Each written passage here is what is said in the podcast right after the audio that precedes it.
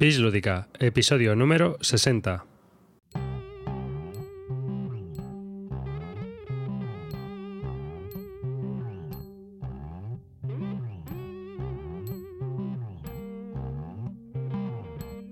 Hola y bienvenidos a un nuevo podcast de Bislúdica, un podcast dedicado a los nuevos juegos de mesa. Yo soy David Arribas, el que os habla, y también está conmigo Félix, eh, de Te Toca Mover a ti, que hoy está participando con nosotros, como casi ya es habitual últimamente, siempre. Hola, muy buenas, Félix. Hola, buenas noches. También tengo a Cartesius. Hola, Carte. ¿Qué tal, chavales? Y por supuesto, hoy tenemos la vuelta de una persona que no grababa con nosotros desde hace mucho tiempo, que se le han mandado bragas, le han mandado tangas masculinos, le han mandado de todo, ¿verdad, Javi? Sí, tras las peticiones de mis multitudinarias oyentes femeninas, que son mi abuela y mi madre, pues he vuelto. Y Gracias, gracias, gracias. Qué publicazo tenemos. Qué Y has publicazo. cumplido con otra de las peticiones que te hacía todo el mundo, que era que estuvieras con el copazo de Frangélico puesto ahí. Mm, No, no, pero ya he pensado que para la próxima grabación me pongo la botella aquí. Y me la bebo. coño. Está con una tacita de café. Sí, es verdad, es correcto. Estoy con una taza de café. Bueno, a lo mejor con la... Decir que estamos grabando todos por cada uno desde su casa a través de Google Plus, fantástico programa. Sí, estamos grabando... Estamos grabando a través de Google Plus porque es más estable la comunicación con más de dos personas que con Skype. Y entonces, aparte de que también podemos vernos más las caras y todo eso, y es bastante más, más eh, interactivo, por decirlo de alguna manera. No, no es así. Veis que si, se- si alguien se está perdiendo el culo o ves si alguien está haciendo señas o lo que sea, pues se puede ver, ¿no? Y es cómodo. Eh, antes de comenzar, eh, me gustaría daros un poco los métodos de contacto que tenemos. Eh, a Félix le podéis encontrar en tetocamoverati.blogspot.com y a nosotros pues nos podéis encontrar también en bisludica.com, en Twitter, en arroba bisludica.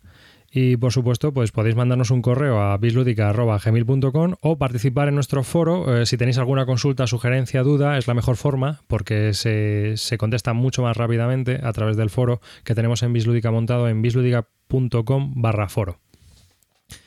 Y bueno, ¿qué tal? Llevábamos tiempo sin grabar, ¿no? Que, que yo creo que ya hay ganas. ¿No, no, no feliz? Sí, la verdad que sí. La verdad que hay muchas ganas ya de grabar. ¿Con quién hay que meterse? Dímelo a mí que- calvo. dímelo a mí que llevo dos meses sin grabar. Estoy Dos ya meses, aquí, dice. que me como el micrófono. Estás estrenando el micrófono. Eh, eh, tenemos que decir una cosa. Eh, bueno, tenemos en, en la página de acerca de, de Bislúdica tenemos un, un apartado que son donaciones, ¿no? Bueno, pues hay gente que ha picado, por decirlo de alguna manera. Eh, el caso es que estamos muy agradecidos mm, en la parte que nos toca, porque con ese dinero lo que hemos hecho ha sido mejorar el equipo de grabación y ahora cada una de las personas que está grabando hoy aquí, por ejemplo, tiene un micrófono y unos auriculares que mejoran bastante la calidad de, de grabación de este podcast. ¿O no es así?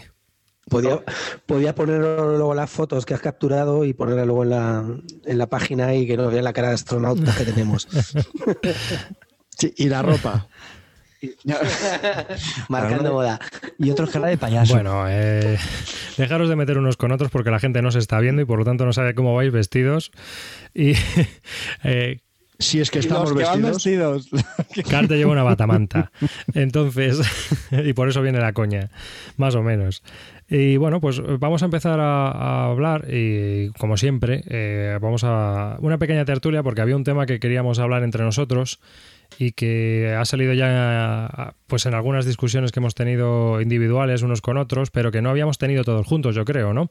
Y Félix, más que nada, tú que has sido el de la primera propuesta sobre este tema, cuéntanos. Pues mira, el otro día jugando varios juegos, que mm, re- rescatando la colección, eh, mirando lo que tenía, pues empecé a sacar a juegos de juegos que tengo de la, de la editorial Hansing Group, que son unos de los que más, la editorial de las que más me gustan, y saqué San Petersburgo, Ática y Panteón. Y la verdad que los tres me, gustaron muchísimo. Son juegos que terminas en menos de una hora o una hora como mucho. Eh, son muy fáciles de explicar. Tienen cuatro páginas de, reglas como muchísimo. Y, y la verdad que, que se hacen unas partidas muy amenas. Escalan bastante bien y te das cuenta que son unos juegos que, que son muy sencillos de reglas, pero que tienen una complejidad de, juego bastante, bastante amplia, ¿no? Entonces hoy en día, pues, está mirando cosas que te estás encontrando últimamente o que están sacando con páginas y con reglas de 19, 20 páginas que te encuentras hoy que con un montón de reglas bastante complejas que hacen muy complejo y luego a la hora de verdad, a la hora de jugarlo, o están muy dirigidos o, o no son tan profundos como pueden, como pueden parecer cuando lees las reglas, ¿no? Entonces, en el contraste, pues la verdad que últimamente me, he sentido mucho más cómodo jugando a esos viejos juegos que a los que a los nuevos a los que estoy jugando recientemente. Pero yo creo que es algo que se da principalmente en los Eurogames, ¿no? Porque el Ameritrash de base siempre ha sido eh, sobreproducido y complejo, por decirlo de alguna manera, ¿no? Siempre tiene 250.000 componentes y 40 páginas de reglas y a lo mejor en, en 20 lo podías haber apañado. ¿No? Pero por intentar simular. Yo que soy alérgico, yo soy alérgico al plástico, toco un plástico con los dedos y, y me quemas. no lo sé, no sé qué decirte.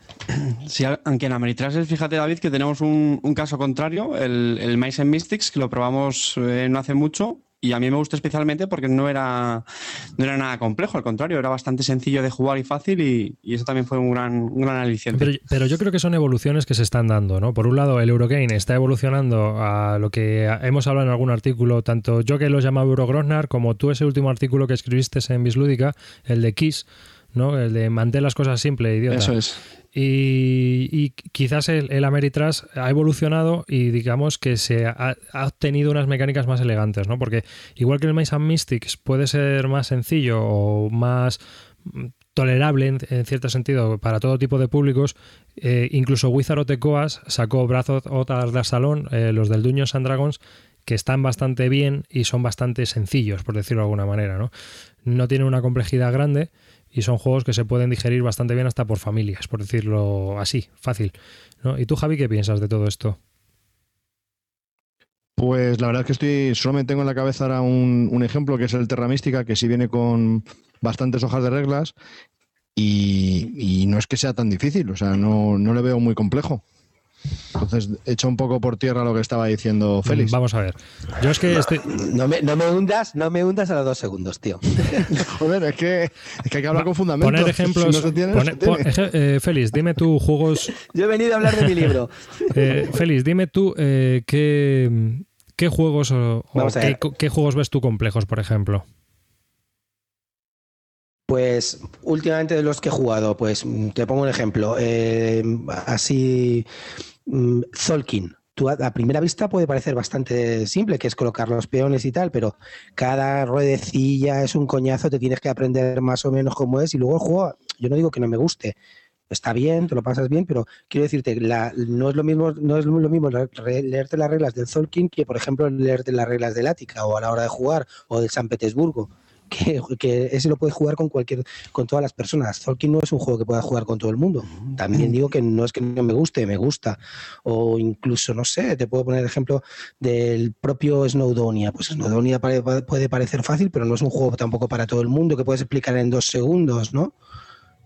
Son cosas que, que, tienes que tener en cuenta que, bueno, no es que a, a, lo mejor es que van para públicos diferentes, pero yo te hablo de, de la sencillez de las mecánicas, ¿no? de, lo, de, lo, de lo fácil que, que me resultan y, y, lo, y lo que enganchan tanto a gente jugona como no jugona. En cambio, los juegos que te estoy dando enganchan a gente que ya está más metida dentro de la afición.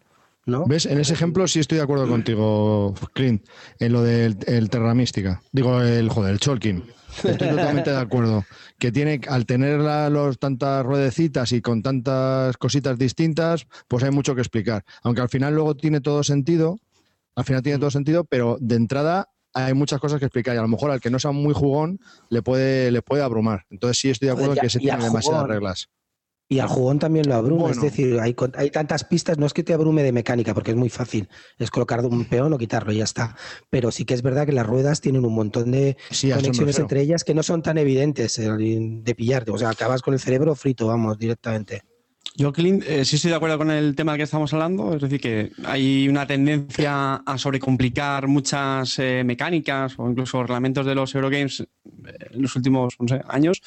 En el caso del Tolkien, a mí no me parece el, el, mejor ejemplo, lo acabas de decir. Realmente la mecánica no es difícil, es básicamente tu turno es o pones trabajadores o los quitas. Eh, luego ¿Por qué lo- tiene 18 páginas de reglas entonces? ¿O más? No, no tiene tantas. Y, Joder, ah, pero también son un poco las. Y luego otra cosa que me gusta de ese juego precisamente es que creo que tiene una iconografía bastante intuitiva. Es decir, no sé, para mí este año novedades que vayan muy en la línea de lo que tú comentas, pues no sé, me parece un poco el, el Bora Bora, que tanto se ha hablado de él, que sí, que es un buen juego, que está bien. Pero, no sé, me parece otro refrito más de lo mismo, que sí, vale, ahora mm, el dado, ahora lo puedo decir, que si lo pongo en este dios, que si no sé qué, no sé cuántos tracks, no sé cuántas losetas, que ahora hago el combo con esta otra. No sé, ese juego, por ejemplo, sí que me pareció mucho más en, en línea de lo que veníamos comentando. Cuando otros, por ejemplo, el, el Castillos de Borgoña, del, del mismo autor, de Stefan Feld, pues me parece más, eh, más sencillo, más, no sé, más, más ágil, ¿no? Porque también estos juegos, cuanto más lo complicas con estas mecánicas, pues produce más, más análisis, parálisis y se hace más, más tediosos de jugar. No sé, a mí Chokin no me parece el mejor ejemplo para eso, pero bueno, que sí que estoy de acuerdo contigo en, en que parece que hay esta tendencia. Yo creo que el factor principal, y, y esto también lo comentábamos antes, eh, tiene que ver con la innovación. Es decir, cada año salen una barbaridad de juegos nuevos y, es que es muy complicado sacar algo distinto ¿no? con respecto a otras, a otras ediciones. No sé si en esto también tenéis esa impresión. Aparte de eso, vosotros. yo creo que, que ahora existe una demanda. Hay un tipo de jugador que yo creo que recibe con muy buen gusto eh, juegos Eurogames sobre complicados. ¿no? Y, y si no, a ver, a vosotros os gusta el Magenite, ¿no? Eh, Sí, claro. Sí, sí. Sí, sí, Vamos, sí. Es que para moverse en el Magenite hay que hacer un curso de logística que ni Rommel en el desierto de la Segunda Guerra Mundial. O sea que. Sí, es verdad, ¿no? O sea, yo, todas las partidas que he echado con gente normal, no, no con frikis como vosotros, eh, han acabado en mente colmena. Todo el mundo ahí ayudando a los demás a moverse porque era imposible saber, oye, no, pues mira, espera, eh, si haces este combo vas hasta allí y haces aquello. O sea, que son juegos que tienen un público muy específico, ¿no? Y, yo creo que, que trata un poco en ese tema, ¿no? El Horas Labora también, por ejemplo. Eh, ha sido muy criticado en ese sentido, de que es tan sumamente complejo que hay que joderse, ¿no?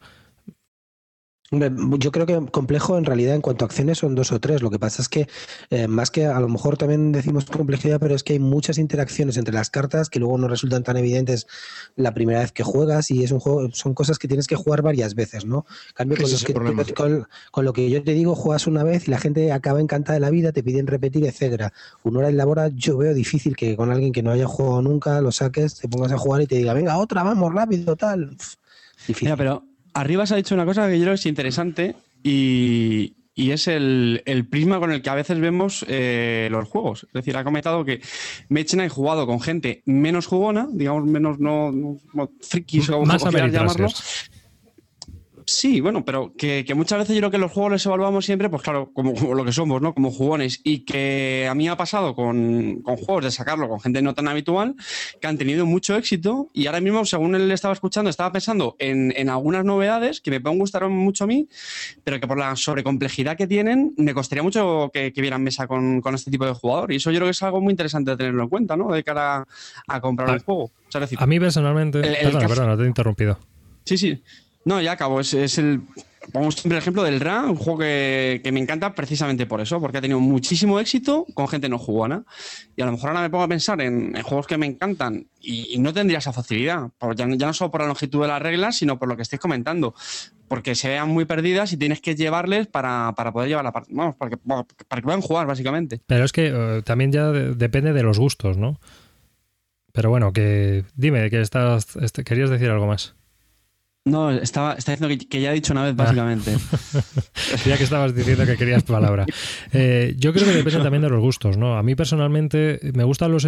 O, o cada vez soy más consciente, quizás ahora más que he jugado a más Eurogames y demás, eh, soy consciente de que en- para mí, en mis gustos, los que me gustan son los Eurogames de reglas sencillas y de profundidad estratégica. Lo que está diciendo Félix, eh, Eurogames que tienen 6, 8 páginas de reglas como mucho, que los puedes explicar en 5 minutos, pero que luego a la hora de ponerte a jugar, pues eh, tienes una dinámica y un desarrollo que es bastante complejo, tienes tomas de decisiones, son tensos, pero no te están ardiendo el cerebro de, ay, ¿y ahora cómo lo hago? Y espérate, y este, este minijuego que había dentro del juego, el metajuego de este lado de aquí del tablero, y esta mecánica, aquí era, ahora hay una subasta, ¿no? Y aquí hay que hacer por mayorías, y ahora eh, colocación de trabajadores. Mira, San Petersburgo, tío. Es un juego, macho, que lo puedes sacar con quien sea. Los jugones y los jugones te gusta. Es un juegazo. Para mí es un juego muy, muy divertido que se aprende súper fácil y que además es bastante, bastante difícil de manejar. Y, y, quien sabe jugarlo, no, no, ahí no influye mucho el factor suerte. Tienes que saber jugar y planificar. Pero es un juego que, que lo puedes sacar con todo el mundo y te piden enseguida repetir partida. O, o incluso el propio Hawaii, si lo habéis probado, de, de Hansing Hawaii es otro juegazo muy fácil, tiene un setup que es horroroso, pero, eh, pero la verdad que es un juego muy, muy fácil de jugar y muy, muy vistoso. Eh, o el, uno que me parece también así de ese tipo que es que reúne la, la esencia de Hansing Club es el Vikings. El Vikingos eh, que, al principio, claro, la gente pensaba que era vikingos, que era guerra, y en el fondo son unos, unos monigacos que tienen cuernos y que parecen vikingos que tienes que formar unas islas con ellos. Pero es muy divertido de jugar y tiene una, una, una, una un rondel que luego copiaron mucha gente. No sé, me parece juegos que la, la verdad que los sacas y la gente se queda alucinado por lo bonito de los componentes, lo, rápido que terminan, o sea, la duración bastante ajustada, ¿no? porque la gente cuando lo sacas con gente nueva siempre piensa, joder, voy a jugar un RIS, un Monopoly de esto cuatro horas, o juego de mesa, qué rollo. Luego sacas estos juegos, se quedan alucinados lo chulos que son y lo poco que duran, una hora, una hora y cuarto, que lo has ventilado y es muy fácil de aprender a jugar. Sácale el Magenite a uno de esos, te puedes morir directamente. Sí, pero no solo a esos, ¿eh? Pero claro, yo no es que estoy, yo no estoy hablando, yo no estoy hablando, claro, yo no estoy hablando para solamente para no iniciados, sino incluso con jugones. Tú esos juegos, los juegos que te he comentado, los sacas y yo creo que los, aprecia casi todo el mundo, ¿eh? Muy difícil que no, que no gusten. Hoy en día, ¿eh? con todo lo que hemos visto nuevo, sí, Sí, sí. en eso yo creo que estamos de acuerdo, ¿no? Sí, quizás eh, también depende ya de, gustos personales, pero vamos, en general eh, son juegos que son elegantes eh, y son muy buenos. Yo estoy, estaba pensando ahora mismo en, mi última adquisición, que es el Kingdom Builders, junto con la expansión Nómadas. Y la verdad me ha sorprendido mucho porque tiene cuatro hojas de reglas, le sobran tres. Eh, sencillísimo, o sea, se explica las reglas en un minuto y tiene, tiene telita. A lo mejor el básico no, pero con el Nómadas eh, lo complicas algo más. Hombre, quizás al jugón le, le puede llegar a parecer escaso pero aún no jugó. Yo creo que es un juego que es muy a tener en cuenta, ¿eh? Juego del año 2012. A pesar que a mí el Kingdom Builder no me gusta nada, de reconocer que es de ese tipo de juegos de lo que estamos hablando. Otra cosa ya son sobre gustos. Yo con el Kingdom Builder, tú y yo nos podíamos desafiar con katanas debajo de un puente porque no nos gusta, a mí no me gusta nada, ¿no? Pero, pero es verdad que, si, puedo, añadir, al Kingdom Builder lo probé hace como cinco meses y me pareció un juego más del montón, por no decir mediocre. Pero he estado leyendo y decían que eh, la gente que yo sigo en BGG le ponían pues igual la misma nota que yo, un 6, y que con la expansión Nómadas eh, mejoraba el juego como un punto y medio. Y es cierto, me los pillé los dos y con el Nómadas la cosa cambia bastante. Pero tiene mucha 28 más... euros en Amazon, ¿eh? No, no, 30 los dos en Amazon. Y a mí me ha parecido que estaba muy bien, ¿eh? Y es muy facilito de en entender. El, en el mundo de, de, los wargames, de las miniaturas, eh, hay veces que se te da también este ejemplo, ¿no? Que estamos hablando de, de la complejidad contra la sencillez, ¿no? Eh, lo digo a colación porque también yo he oído que el Kingdom Builder es como un, un, un wargame Eurogamer para. O sea, es el Eurogamer de los wargameros, por decirlo de alguna manera. Porque es un. hay que ser un poco agresivo. ¿No? No sé si es así. Javi. Mm, no mucho, ¿eh? Yo no veo que haya que... Tienes que ir a tu chiringo y con el Nómada sí que hay mucha interacción con otros jugadores, eso sí es cierto. bueno, mucha quiero decir, que sí hay. Puedes putear, puedes cortar caminos, puedes hacer un montón de cosas. Pero tanto como Wargame... ahora estábamos hablando de un Eurogame para Wargameros, es lo que se comentaba así un poco Hombre, el guargamero que viene de un mundo complejo, jugar a esto le va a parecer. No, no, no, no vamos a ver, pero no estoy hablando de eso. Estoy hablando de una persona que a lo mejor es guargamero, pero también tiene que jugar con la familia, chico, ¿sabes? Y entonces, ah, pues este entre el Carcassonne y el Kingdom Builder, pues a lo mejor el Kingdom Builder. ¿Sabes? Porque le va a pues gustar a la familia y el bono, pues por lo menos va a decir, uy, pues esto no apesta del todo, hombre. ¿Sabes? y lo que estaba comentando, que es que lo que tú has comentado, pues me lo ha recordado, es que, eh, por ejemplo, en el mundo de los reglamentos de miniaturas, eh, hay una cosa muy curiosa también, ¿no? Y tú, por ejemplo, tienes ahí reglamentos napoleónicos. Y hay un reglamento como es Empire, ¿no? O Revolution Empire, que se llama ahora, que son 300 y pico páginas. Eh, si tienes un, son batallas súper complejas, una simulación brutal, eh, puedes tardar días y días en terminar una batalla, para disparar un cañón tienes que tirar si el tío que está apuntando con el cañón está mirando a Cuenca o está mirando donde tiene que disparar, etcétera, etcétera, ¿no? Mi sueño, mi sueño, vamos. Sí, sí, pero. Sí, sí, estoy pensando en ti, estoy pensando en ti. Pero igual que existe ese reglamento que es súper complejo, pues hay otros reglamentos que son súper sencillos, que abstraen todo, dejan lo que sería el, el, mundo de la guerra en su esqueleto básico y son dos páginas de reglas. Se juegan las batallas, la misma batalla que a lo mejor juegas en una semana, la juegas en tres horas y los resultados son más reales, si cabe, que con toda la especialización y el detalle que tiene un reglamento tan complejo. O sea que, que muchas veces más complejidad no te va a añadir mm, una cosa mejor, ¿no? Es, lo que yo también quería comentar, que yo creo que es que a veces eh, pensamos que esto porque tiene más reglas y es más explicado, pues a lo mejor nos, nos va a sacar más, o sea, va a ser un mejor juego. Y yo creo que no. Eso es uno de los puntos yo creo que se comentaban en, los artículos, ¿no? en el blog, que, fíjate que es, al contrario. Yo creo que cuanto más reglas, o sea, perdón, cuanto más sencillos sean las reglas y menos complicaciones, y a cambio el juego te puede seguir ofreciendo profundidad, estrategia, toma de decisiones, pues eh, muchísimo mejor, ¿no? Que es cuando hablamos de la, de la elegancia y, esos conceptos. O sea que. Y hay algo que ha dicho Félix, ha hablado de un juego que creo que también entra un poco a colación, algo que ha comentado Javi eh, conmigo esta tarde cuando estábamos preparando eh, la grabación. Y es lo siguiente, ha estado hablando del Hawái, que a él le gusta y tal. Eh, Hawái, pues sí, es verdad, el Z es un infierno y el juego se desarrolla bien. Pero fíjate, yo le tuve y le quité porque no me contaba nada, ¿no? Y, y hablando con Javi esta tarde, eh, estuvimos hablando del tema que, que, Javi, dínoslo tú, que está, que dime lo que me has dicho esta tarde sobre los juegos. Que te quería, ah, no, lo de los juegos. Sí, no, que, que hace años, hace como 8 o 10 años, pues eh, cuando nuestra colección era más pequeña de lo que es ahora, pues íbamos buscando, casi todos los juegos nos sorprendían, por algo, por lo que fuese, pero siempre nos sorprendían. Quizás era porque teníamos muy pocos y cualquier mecánica nos parecía increíble. Pero ahora que nuestra colección se ha incrementado, vemos que hay un refrito de las mismas mecánicas que hace 10 años. Entonces ahora quizás lo que hacemos es especializarnos en una mecánica que nos gusta y comprar o adquirir ese juego eh, porque nos aporta dentro de, esa mecánica que nos gusta algo distinto o, simplemente es porque nos gusta más que lo que teníamos. Entonces falta como un falta como un como si se hubiese el mundo de los juegos se hubiese estancado, ¿no? Quizás haya salido recientemente hace unos cuantos años el Deck Building Games, eh, lo que es el Dominion, pero desde entonces no, no ha habido nada nuevo. Entonces, ¿pensáis que se está estancando la industria? Que no hay, no, no nos está aportando nada y solo estamos viendo más y más de lo mismo? Pues yo la verdad que últimamente solamente veo colocación de trabajadores y mayorías y deck buildings. No veo así muchas más cosas diferentes que, que diga, joder, esto me ha alucinado, visto no veo, no veo cosas diferentes. Hombre, es que por ejemplo un juego de subastas, ¿para qué vas a sacar ya un juego de subastas? Si, y si hay juegos de subastas de todos los tipos de subastas que te puedas imaginar.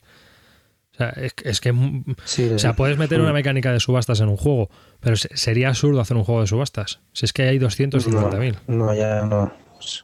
No, pero quiero decirte, quitando, mira, lo que me has dicho, tres, subastas, mm, colocación de trabajadores y, y mayorías, ¿qué más mecánicas ves así diferentes? O, aparte del deck building, que bueno, que lo puedes combinar como quieras, pero no sé, no hay nada más, no hay nada más nuevo. Ya pues eliges lo que tú dices, el, mejor juego de mecánica de colocación de, jugadores o el que más te guste o el tema que más te guste, etcétera, no nada nuevo bajo el sol. Clint, yo, creo que te puedes eh, sorprender porque hace unos días leía, me parece que era en, en Opinative Gamers, que salía una, mini reseña de un prototipo, porque todavía no está publicado, me parece, de, de Rampage, que es un juego en el que está trabajando Antoine Bauza, famoso editor de, diseñador de Seven Wonders, y me llamó mucha atención porque el juego eh, viene a recrear pues como los, los monstruos estos japoneses, ¿no? Que destrozan edificios. Y los edificios están hechos con, con vipes de madera, se ponen unos cuantos, se pone como una, una loseta de cartón y así vas levantando varios pisos y eh, tú llevas, digamos, a los monstruos, que son unas fichas muy grandes de, madera, con las que tú em, empujas como si tirase las chapas de, nuestros tiempos. Y, me llama mucha atención porque es verdad que la mecánica esta de, bueno, que en inglés es flicking, ¿no? que sería como esta de, las chapas, pues ya, ya me he inventado un tiempo, pero combinada de esta manera también me, me pareció muy curioso el juego. Entonces, hmm. yo creo que no están tan, tan, tan preestablecidas las, las mecánicas y, hombre, yo sí quiero pensar que estamos en una afición que es tremendamente creativa y que hay veces que nos desanimamos pensando que ya todo está inventado y, que todo es más de lo mismo, pero yo sí creo que nos vamos a llevar sorpresas en los, en los próximos años. A ver, ojalá, ojalá. Hay otra mecánica, la colocación de los setas, ¿eh? se me ha olvidado. ah, sí. De todas maneras, lo que, es que, que nos dejamos, pero. Carte, lo que estás diciendo tú son eh, juegos de estos rápidos, juegos cortos. Porque yo no. Pero lo que, lo que se refiere Clean es de los juegos de una hora de duración que salgan cosas nuevas o que incorporen algo nuevo. Si es cierto que para hacer un filler puedes meter cualquier dinámica, como el photo party, que eh, arriba es que lo tienes tú, que, que es de coño. O sea, sí, también han incorporado una cosa nueva, es poner una cámara de fotos, todo el mundo hace el gilipollas alrededor de la mesa, la, cámara hace una foto a los 10 segundos y si te pilla, pues te ha pillado. Y cosas así, más eventos que tiene. Sí, sí, pero esos son fillers. Ahí puedes meter cualquier tipo de cosa que se te ocurra. Porque con un chorrijuego todo vale. Pero al hacer un juego de mesa en condiciones, ya la cosa cambia. Entonces, por ejemplo, por un ejemplo que me viene a la cabeza así a, bote pronto. El archipiélago, ¿incorpora algo nuevo? No. Pero mola. Ah, vamos a ver, es que yo creo que hay una situación distinta y es si por ejemplo vosotros estuvierais jugando todos los días a juegos de la Primera Guerra Mundial, os acabaréis cansando, ¿no? ¿Vale? Yo, soy, yo sí, tú suicidándote, pero los demás eh, es así. ¿No, Javi? ¿No crees? Claro. Supongo. Es que, eh, vamos a ver, estamos hablando de Eurogames, ¿no? Y el tema está en que eh, al final eh, un Eurogame no deja de ser un juego abstracto al que le han pegado un tema. ¿no? Son un, conjunto de mecánicas abstractas a las que le han con, con mayor o menor acierto. Si el juego es más narrativo, como pasa con el archipiélago, te está contando una historia, pues seguramente vaya a tener más vida. Pero al final, si tú tienes un Eurogame que no deja de ser un juego abstracto, como un Bloss de Kramer, que es un juego abstracto tal cual, pero tú imagínate que le pegan un tema como, como tienen otros, eh, es la mecánica. Al final, cuando tienes otro juego de esa mecánica, aunque tenga otro tema distinto, estás jugando al mismo juego más o menos. No, no es que haya mucha variedad. Te cambian cuatro reglas y ya está. Parece que estás jugando una variante, no estás jugando un juego nuevo. ¿No pensáis eso? Yo lo que pienso, más que jugar una variante de juegos, yo lo que sí que veo que últimamente mm, los juegos te sorprenden si mezclan bien las mecánicas. Es decir, las, de las mecánicas que hemos dicho, pues hay juegos que mezclan, por ejemplo, que están bien pensados, como el Belfort, a mí me gusta, ¿no? Pero mezclan mayorías con colocación de trabajadores. Si lo mezcla bien, pues te gusta más o menos, ¿no? Lo vas teniendo. Pero si dices luego, ¿ha hecho algo así que me haya sorprendido, que me guste, me parezca nuevo? No pero me gusta, sí, porque esa, esa mecánica la ha mezclado bien y, me va gustando. Entonces es lo que yo veo, que ahora más que a lo mejor especializarse en una cosa, sino que van mezclando todo lo que ya conocemos y si les queda algo bonito, pues te lo quedas y si no, pues al, hilo de venta. Sí, pero también eh, yo, por ejemplo, ya he tomado la decisión de que, aunque sea un Eurogame, a mí me tiene que gustar el tema. Por ejemplo, el Bora Bora. Ya puede ser el mejor FEL del mundo pero no me llama nada la atención el tema de los dioses eh, de la Polinesia ni demás. Es más, es que ya tengo varios juegos de la Polinesia. Es que no quiero otro juego de la Polinesia. Te preocupes. he caído con tres herejes. No, no, no, no. he caído. Ya os lo dije. No te preocupes, que siento... no tiene mucho tema. V. Rosenberg, v. Rosenberg, el profeta, por favor, no hagáis herejías. De eso se trata aquí, de discutir cada uno, que somos de un palo distinto. A mí por ahora sí que me gusta, ¿eh? Últimamente se ha puesto bastante de moda el, criticarlo y tal, y a mí de los que ha creado Fell está en la misma, a la misma altura que el Dieburgen y que el Trajan, ¿eh? O sea que, de los que ha hecho últimamente... Si a Fell no hay que criticarle. Fell igual a caca, punto. Ya está. Caca. Pero caca, ¿por qué, Javi? Porque sí, tío, porque es que no tiene ningún juego. Aquí me llevaré hostias por todos lados, pero es que me da igual. Es un tío muy seco. Seco. ¿Qué eres un seco, Fel? Te lo digo a ti a la cara. seco. No tienes ningún juego que, me meta en el juego. O sea, es que no. Eres muy seco, muy frío y no, no, me, dices nada. Con ninguno. Eh, vamos, ya que nos estamos sincerando, vamos a ver. Me habláis de meteros en el tema. Yo el otro día estoy viendo lo que me hablabais de los wargames, no sé qué. Te vas ahí, miras un wargame lo extiendes, mapas hexagonados que no parecen, que ni siquiera parecen mapas, y luego los soldados son sobres si es el que tiene más infantería, si el sobre está cruzado o menos, si solamente es de un línea. Venga, no me jodas, eso es tema, tío. Pues, donde estén los dioses de la Polinesia, venga, por lo menos tengo dibujicos, no me jodas, hombre. Qué poco criterio, qué, qué lástima. Joder. Espera, que tengo una guerra, voy a consultar la Poder- tabla. No, poder jugar con jodas, ¿esos miniaturas. Feliz. Feliz, puedes jugar con miniaturas, hombre. No hace falta que tengas que jugar con sobrecitos, como dices tú, Ya, ya. con simbología OTAN. Con sobrecitos, pero ¿qué esperas? ¿Qué personaje es este? Sobre, Se refiere, tío, se refiere al símbolo espera. de infantería. Esto es niebla. Se refiere al símbolo de infantería que es un rectángulo con cruzado con una X que, que es eh, simbología OTAN o así lo llaman ellos. Que tampoco era así. Ya, pero me, bueno. tocáis a Fel, lo que- me tocáis a Fel y me enciendo. y, y te vengas así, ¿no? Pegando un palo.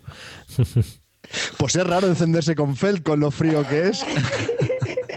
Pues yo creo que más que, que un tema de, de que estemos cansados de los Euro- Eurogames es que nosotros ya hemos jugado a bastantes juegos y realmente al repetir mecánicas y no ser temas que te apasionen o te digan nada, como a Javi o a- como al Calvo el tema de Fel, pues al final se- te, resultan juegos que son insípidos y digamos que indiferente, ¿no? Te sientes indiferente ante ellos. Que con eso, por ejemplo, con el Aeroplanes, que es un... A mí me pasó, ¿no? Es un juego de mayorías y al final es otro juego más de mayorías. Pero si es que no me dice nada. No me dice nada, ni me dice nada los aviones, ni me dice nada los aeropuertos, ni me decía nada, nada, nada, nada del juego. ¿No? Entonces, pues, eh, pues no me apetece jugar. Y en cambio, a lo mejor otra persona que empiece en este mundillo, que no haya jugado muchos juegos de mayorías, prueba el Aeroplanes y dice, pero si es un jugazo, tío. Y es que puede ser así. Claro, es que yo creo que aquí viene en el momento en que lo pruebas. Y es como todo. Es decir, si tú no has jugado ningún Martin Wallace y de repente pruebas el Aeroplanes, pues a lo mejor te sorprende. Pero si es tu quinto Wallace, pues a lo mejor te mata. El Bora Bora con Fed puede pasar lo mismo. Como es un refrito de muchas mecánicas suyas, a lo mejor a la hora de jugarlo, como es esto juego de Feld, pues te quedas igual. Pero si nunca has jugado ningún Feld y pruebas el Bora Bora, te puede pa- parecer un juego fascinante. Estoy lo es. muy de acuerdo con eso, Calvo. con, con Clint no tanto. Bueno, yo quería salvar, un pequeña, pequeño inciso aquí, quería salvar eh, de Feld el único juego que me gusta de Feld, que es en el Año del Dragón. Ya. Y Notre Dame, Notre Dame por lo menos también, ¿no? Caca, caca. Pero si, no- pero si no lo has probado, desgraciado. Sí lo he probado.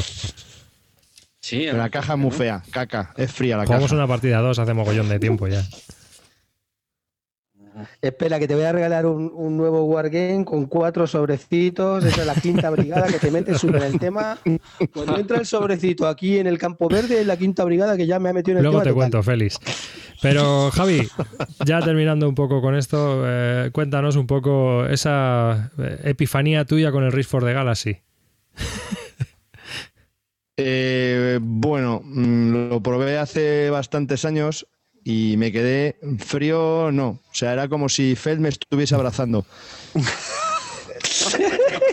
O sea, no sé cómo deciros, me quería morir. O sea, la muerte me abrazaba.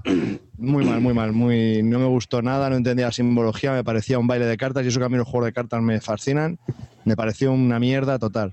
Y recientemente en un viaje que tuve a Coruña lo probé con, con Ratrap y, y amigos de por allí y me obligaron, entre comillas, a jugar al Race for the Galaxy y yo qué sé, algo, algo pasó en mi cabeza que lo entendí todo, la simbología empezaba a cuadrar, las cartas tenían sentido, todo fluía y me encantó. No me preguntes cómo, pero me encantó y estoy viciado. Y pasó de ser un 6 a un 9. el Race juego. for the Galaxy. Así de, sí, así de rarito Empiezo. soy yo. Espera, Eso te pasa por no meter espera, espera. Vamos a, vamos a presentarlo. Race for the Galaxy es un juego de cartas de Tom Lehman, ¿eh? Publicado en español eh, con el nombre de Galaxia por Gabinete Lúdico y que, bueno, pues eh, publicado originalmente por Rio Grande Games. Es un juego de 2 a 4 jugadores, aunque hay una expansión con la que se puede jugar en solitario, que es con la que Javi también le habrá dado bastante meneos, imagino. ¿No? Sí, sí, sí, sí. El, el autor de Race for Galaxy es Thomas Lehman, conocido por Tu Core the King, Fenicia y algún 18XX que otro. El, juego dura, tiene una duración de 30 minutos eh, y bueno, tiene tres expansiones y una más que va a salir este año. Y con la primera expansión, que se llama The Gathering Storm, se puede jugar en, solitario. Luego también hay que decir una cosa. El, el juego se inició realmente, eh, la idea original era que iba a ser un juego de coleccionable de cartas. No sé si lo sabíais. Sí, porque sí, cuando estaba desarrollando The Race for the Galaxy Tom Lehman, Alea le, solicitó, bueno, eh, Alea le solicitó que hiciese un Puerto Rico no, de cartas. No, no, no, no, no, no es así. No, no, no, no. No, él hizo, no, no, no, no, él hizo un juego de cartas de naves espaciales que era con mecánica de juego de cartas coleccionable. Pero como vieron que no tenía mucha salida porque hacer sombra al Magic era muy complicado y muy, muy imposible, lo metieron en la nevera. Lo que ocurre es que eh, Andrea Seifar, el creador del Puerto Rico, necesitaba hacer un juego de cartas porque lo querían hacer, querían hacer un juego de cartas basado en el Puerto Rico, ¿no? Ya que había... Pues eso dicho. Sí, pero espérate, no, no empezó siendo un juego de cartas del Puerto Rico, sino que Andrea Seifar Se, puso en contacto con Thomas Lehman y Thomas Lehman digamos que le cedió la licencia de la mecánica para que la utilizara con el San Juan, que por cierto va a salir en español por Debir. Y entonces esa... no, que se creó San Juan debido a eso. claro, San Juan está basado en las mecánicas del Race for the Galaxy que todavía estaba en la nevera, estaba congelado, porque era, pues eso, eh, impensable sacar un, juego de cartas coleccionable con, con, del espacio así para hacerle la sombra al Magic. Habría pues fracasado, seguramente. Y en cambio, pues cuando ya empezaron estos juegos de mesa modernos a extenderse también por Estados Unidos, eh, Rio Grande Games pues dijo, mm, pues a lo mejor lo podíamos publicar como juego normal y con sus expansiones y ya está. Que yo creo que para nosotros los jugones ha sido todo un acierto, ¿no? Porque no deja de ser un juego de combos que tiene bastantes combos y que, bueno, que la duración, aunque dice la BGG que es de 30 minutos, yo juego partidas de 10 minutos, ¿eh? Porque vas volado ya. Cuando sabes jugar, vas volado. Va volado. Y si juegas sin expansiones. Sobre todo cuando te conoces las cartas. Cuando te conoces las cartas, mucho más. Bueno, y aunque no te las conozcas, ¿eh? al final sabes qué es lo que quieres hacer, sabes el combo que quieres, la carta que esperas y va más rápido. A lo mejor no estás pendiente de toda la simbología o algunas te las saltas, pero bueno, se puede jugar con Cuenta un poco la mecánica para que sepa la gente de qué va. Bueno, pues Race, for the Galaxy es un mazo de cartas en brutal en el que se reparten unas, unas pocas al principio de la partida a cada jugador, en el que se pueden, lo que se ve básicamente son desarrollos y mundos. Todo lo que tienes que hacer es pagar el coste de esos desarrollos y mundos y bajarlos a la mesa. En el momento que tienes 12 de esas cartas en tu lado de la mesa, pues se acaba la partida. Esas cartas tienen unos puntos de victoria eh, ¿Cómo vas bajando estas cartas? Bueno, pues además de las cartas del mazo común que tenemos todos, tenemos cada uno tiene un mazo de cartas con las acciones para desarrollar en ese por ronda. Entonces tú seleccionas una de esas cartas y el resto de los jugadores también. Entonces se voltean simultáneamente y se van realizando todas las acciones que muestren en las cartas. Eh, puede ser colonizar, eh, negociar, bueno, producir, dependiendo, ¿no? Entonces, aquel que baja la carta tiene un beneficio sobre esa acción. Todos vamos a realizar esa acción, pero el que ha bajado esa carta, pues tiene un beneficio. Y así. Entonces la partida acaba cuando se han bajado 12 cartas o cuando se agotan los tokens de punto de victoria que se ponen en el centro de la, de la mesa. Así de fácil es. Las cartas que bajas, aparte de tener unos puntos de victoria, además tienen por cada, por cada acción, digamos, un, algunas tienen algún beneficio. Entonces, eso una vez la tienes en la mesa, pues vas eh, sumando esos beneficios a las acciones que puedes ir desarrollando. Te permiten o ver más cartas, o coger más cartas, o cambiar cartas por puntos de victoria, en fin. Eh, combo del combo. Sí, es un juego de combos. Y bueno, la verdad, la verdad es que es eh, muy, es muy dinámico, rápido, entretenido, se ajusta el tiempo, la verdad que como dice David es media hora, quizás un poco menos. hay que estar atento a lo que hacen los demás. ¿Lo has probado en solitario? Sí, también, también, también. Aunque es un poco en solitario la versión normal, pero bueno, si te fijas en los demás, también puedes ahorrarte la acción que tú quieras bajar. Si ves que los demás lo, tienen claro y sabes que van a hacer esa acción, a lo mejor tú te la ahorras y eliges otra. Entonces hacer todos en el mismo turno. Eh, la versión en, solitario es muy difícil, en el nivel fácil. La verdad es que es bastante complicado y no es que yo sea muy torpe, pero toda la gente que lo juega dice que es muy difícil. Y con las expansiones, por ejemplo, la segunda Para expansión. Para mí solitario es brutal. Sí, pero es muy difícil, ¿eh? Y luego con la segunda expansión. Que como, como concepción digo que como concepción de solitario, para mí, mm, si te has dado cuenta, Tom Lehman generalmente siempre lo suelen llamar para expansiones, ¿eh? no solamente de, de, sus juegos, sino de un montón de juegos, él hace expansiones. Por ejemplo, la del Puerto Rico, la del San Petersburgo la hizo también él, ¿eh? con, con el autor al tío lo llaman para, se ve que es bastante buen desarrollador y para mí, por ejemplo, la expansión que hizo en solitario en el Gathering Stone, me parece que es como concepto es, de lo mejor, porque crea, eh, tienes como unos mini tableritos y con cada mundo con el que empieces tiene una forma de jugar que colocas el tablerito de una manera determinada cambiando algunas fichas, ¿no? Y entonces en realidad estás jugando como contra jugadores individuales cada mundo se desarrolla como mejor le, mm, o sea, cada mundo tiene una forma de desarrollarse mejor y entonces con los tableritos individuales lo hacen para que se desarrolle ese mundo mejor.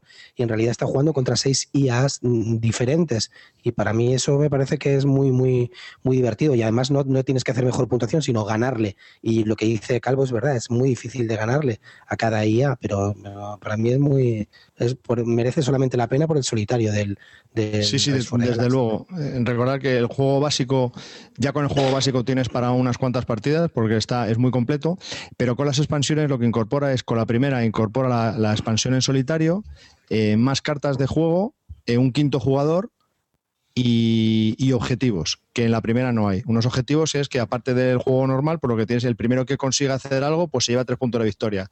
Y también, y al final de la partida también te puedes llevar puntos de victoria. Y con la segunda expansión, eh, lo, que, lo que incorporan es una opción militar, ¿no? que es atacar a otros jugadores. Lo que pasa que esa no la he jugado, pero lo que me han dicho es que no es nada del otro mundo. También hay más opciones en solitario, con más mundos y más objetivos y más cartas. Es lo que incorporan las otras expansiones. Y ya, sí, espera, ya termino. Y, y en este verano van a sacar la cuarta, la cuarta expansión, que por lo que he oído no tiene absolutamente nada que ver con ninguna de las anteriores. E incorpora, se llama los artefactos alienígenas, e incorpora eso, lo que es la batalla con los alienígenas ah, no sé lo que he dicho, pero he dicho, creo que he dicho alienígenas. bueno, pues, pues batallas contra ellos. el café, ¿eh? Y lo, Total, entonces, y lo que pasa es que no tiene, no se puede jugar con ninguna otra expansión y solo se puede jugar con el juego. Es que han cambiado el hilo, eh, van a hacer un nuevo arco eh, argumental, leí yo, ¿no? No sé si lo habéis leído los demás, que lo, dijeron así. Hay un nuevo arco argumental para el Race for the Galaxy en el cual va a haber un nuevo giro a las historias con nuevas expansiones, ¿no? Entonces va a ser la primera expansión de nuevo, porque va a ser como... Súper temático. No, la idea es que te vuelvas a comprar otro básico para mezclar con las cartas de la nueva expansión. Creo que va a ser eso, ¿no? Hay gente, hay, lo que te comentaba antes es que hay gente que considera que el básico es el básico para la primera expansión, ¿eh? O sea, es lo casi todo el mundo eh, con, los que he jugado y tal, juegan solamente al básico y la primera expansión. La segunda ya les cuesta más meterla y la tercera ni te cuento. Pero la primera, eh, la primera expansión del Gathering Storm con lo de los objetivos, lo juega mucha gente, así como si fuera el básico. ¿eh? yo que soy el hombre, yo que soy el hombre, perdón, yo que soy el hombre de expansión, que si me compro algo y me gusta, me lo tengo que comprar todo. Mm, me parece que no va a caer ni la segunda ni la tercera expansión. Pues eh, luego hay gente, fricazos por ahí, que tienen el básico, el básico más la primera expansión, el básico más la primera, la segunda y la segunda expansión, y el básico más la primera, más la segunda, más la tercera expansión. Para que poder jugar dependiendo de las ganas que tengan a una versión u otra mirar los hilos de la BGG que te partes. Más que básico yo le llamaría vagos, vagos de no querer mirarlos, separar las cartas, vamos. Así uno ya lo lleva puesto, hombre, no sé. Así que ya veis. Bueno, pues hemos estado hablando de Race for the Galaxy, un juego de, Thomas Lehman que está publicado en español con el nombre de Galaxia por Gabinete Lúdico y en inglés pues por Race for, eh, por Rio Grande Games, perdón. Y Félix, cuéntanos tú un poco lo del Antique Duelo, este que me, he apuntado yo aquí al principio que querías hablar de él. Venga. Ah, digo que Antique Duelo es un juego que me ha sorprendido un montón. Lo he jugado bastantes veces eh, últimamente, sobre todo en Yucatán, que lo puedes jugar por online en yucatán.d. Y es un juego que, bueno, si todos conocéis la mecánica del rondel o habéis oído muchos juegos tipo Imperial, Navegador, Mm, Hamburgo, todos estos juegos, ¿no? Con la mecánica que, me, que inventó Mark Gertz. a Calvo le encanta el rondel. caca. Ya me lo imagino. Ya me lo imagino. Rondel caca. verdad. Calvo, tú y yo debajo de un puente con una katana cada uno. os cortéis los dos. Cuando, cuando quieras y, y, cuando quieras y en el puente que quieras. Bueno, que el Antique Duelum me ha parecido que es un juego que para dos eh, está muy bien porque aparte de, de, gestionar recursos, que es un poco lo de menos, es muy conflicto. O sea, hay mucha interacción y, enseguida empieza el conflicto desde el minuto uno. Es decir, no te puedes ir haciendo el tonto a ir gestionando recursos, para acumulando para luego hacer un super ejército y atacar. No, aquí o te descuidas, si te descuidas desde el minuto uno, pierdes la partida. Y la verdad que, me, ha, gustado muchísimo en, ese sentido. Es decir, que es, es de confrontación directa. Hay mucha gente que a lo mejor no le puede gustar porque o, que, huye de él, tipo para jugar con novias, hermanas y demás familia, porque a lo mejor no le gusta tanto que haya confrontación y haya un enfrentamiento desde el principio, pero si de verdad incluso te gustan los wargames o lo que sea, yo lo recomiendo probar porque me ha parecido que es un juego que no tiene prácticamente nada de azar y que es em, empiezas a enfrentarte con el otro desde el minuto uno, desde que empiezas a sacar ya, meterte a moverte por el rondel, hay enfrentamiento.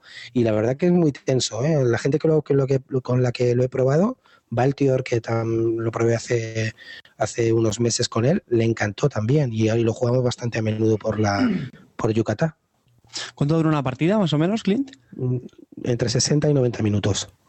Ah, bastante asequible, muy bien. Sí, sí, pero yo, o sea, la gente a lo mejor no, no, lo, no lo juega. Además, es un juego bastante mm, con calidad-precio muy, muy bueno, porque está entre 25 y 26 euros. Pero sobre todo, yo lo digo, mm, si, si tenéis, si hay, mucha gente busca alternativas para dos jugadores, ¿no? Para jugar así con, con, pues, con la pareja o con un compañero de piso o lo que sea, pues eso, probarlo si de verdad os gusta un poco la acción directa y el enfrentamiento puro y duro, es, está, es muy interesante y además es muy tenso. La verdad que las partidas, las partidas se terminan, para mí se, se, me pasan volando y son muy tensas y es un juego que mucha gente no lo ha jugado porque conocen el Antique y el Antique pues es un juego que era para cinco jugadores, que decían algunos que estaba roto, ollas de todo, ¿no? Yo el Antique lo probé, tampoco es que me entusiasmara mucho, pero vamos, este me ha alucinado. Totalmente recomendable, incluso para un amante de la madera como yo y no tanto el enfrentamiento. Hay que decir un poco que tiene cartas en inglés, ¿no? Y en alemán. Sí, pero bueno, las cartas son muy, muy básicas. Es decir, son. O sea, si el Magic te parece básico, pues esto es dos veces más básico que el Magic. Las cartas son muy, muy básicas, no tienen prácticamente. Como, te escuché con trato decir que el Magic es básico. No, básico de, de, la katana, el calvo y. No, escucha, escucha. te come a básico de, básico de, texto, me refiero. Me refiero que hay, gente que, que, juega al Magic sin tener ni puta idea de inglés y dicen que lo entienden todo. Sí, eso es así. bueno, depende, mentira, ¿no? depende de las ediciones. Hay de Magic con mucho texto. Son unos mentirosos todos. Sí, pero vamos, que no es, no es independiente del idioma. bueno, casi, me convences. Eh. de todas las maneras. Félix, casi me convences con este. Eh. ese te va a gustar, ese te va a gustar. Yo creo que si te gusta el, enfrentamiento, te va a gustar, porque no tiene nada que ver con gestión ¿Tú lo has probado solo online o lo has probado en mesa? No, en mesa, ah, en, mesa, en mesa. En mesa gana más que online. En, mesa ya yo siempre lo prefiero para en mesa. Pero online se juega también es muy que, bien. Es que es lo que te digo, porque. Una implementación muy buena. Es lo que te digo, porque muchas veces online uno a veces juega para pasar el rato, ¿no? Entonces eh, la experiencia para mí es totalmente distinta. No tiene nada que ver. No, de hecho, en mesa ya te digo que con la gente con lo que la, he probado, lo probé con Darth también, otro un amigo de, de aquí, con Valtior, y los dos les ha encantado. Y con Darth ya hemos repetido varias veces la partida. Muy, muy interesante. Pues nada, le seguiremos a ver qué más. Eh, si hay alguien que, lo haya jugado también y quiera dar su opinión, pues eh, para convencer al calvo para que lo pruebe, ¿eh, Javi? Yo no lo voy a seguir, ¿eh? te lo juro. Pero porque a ti el rondel no te va, ¿no? Calvo.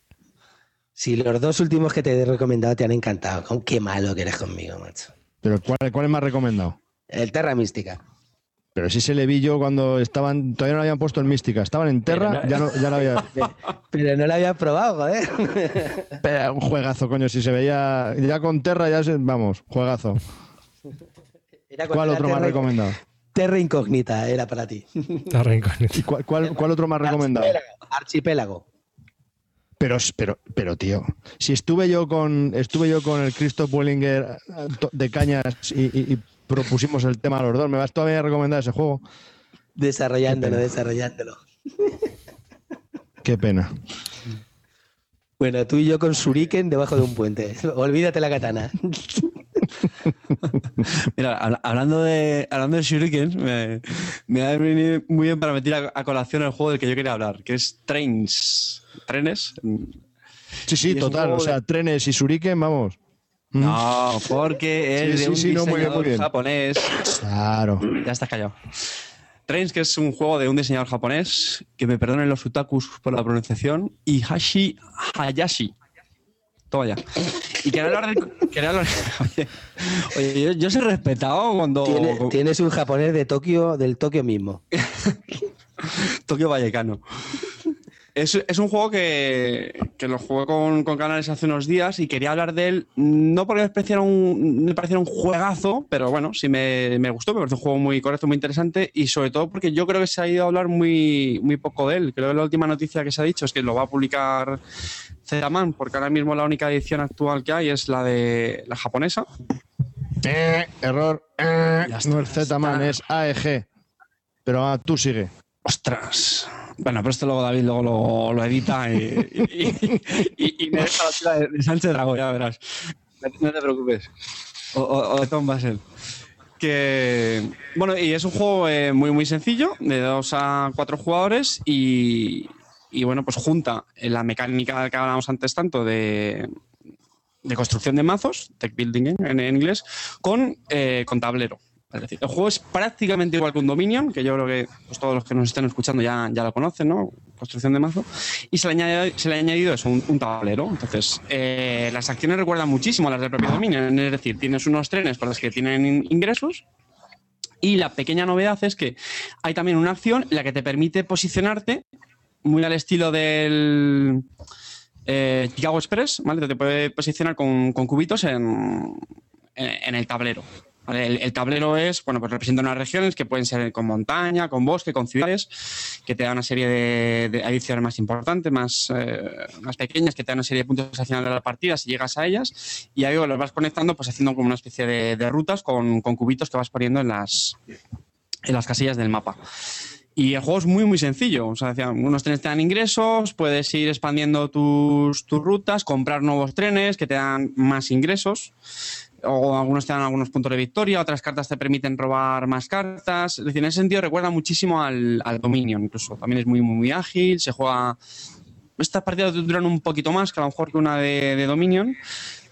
Pero bueno, la verdad es que me parece muy, muy interesante, sobre todo por el, el poder jugar con distintos mapas. En el, básico te viene un tablero con, con dos caras, con dos mapas, y hay algunas ya que incluso las puedes eh, imprimir otros tableros, otros mapas.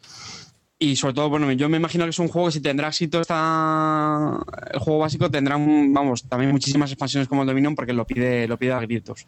De hecho, la mayor pega que lo vi es que se puede quemar muy rápido, como el Dominion, ¿no? Es decir, es, una primera partida te puede gustar mucho, lo juegas, le das, pero ya más de dos o tres seguidas eh, lo tienes que dejar enfriar un tiempo para, para que te deje con, con ganas de echar otra. Y Carter, Pero, eh, ¿y la, reju- la rejugabilidad en el, en el mismo tablero, cómo lo ves? Es que es lo que yo no veo muy claro de ese juego. Cierto, esa es otra pega, porque la forma en la que se empieza es que eh, cada jugador elige dónde empieza su, su ruta, ¿vale? Su cubito inicial. Entonces, aquí no hay tampoco factor azar. El único factor que cambia de una partida a otra, aparte de esto, elegir dónde empiezas, es la, la mano de cartas, pues como el dominio, cuando robas las cinco cartas, pues dependiendo de lo que te ha tocado, te vas una cosa y otra. Entonces sí que es verdad que eso también, la, la rejugabilidad la puede tener un poco comprometida. En eso sí que te doy, te doy la razón, sí. Y otra cosita, las cartas, eh, ya termino. ¿Y las cartas eh, tienen texto o son por simbología? Para ver qué acciones tienes. Tiene simbología, eh, pero también tienen texto, que además es muy curioso porque está en inglés y en, japonés, que le da un, un toque muy friki.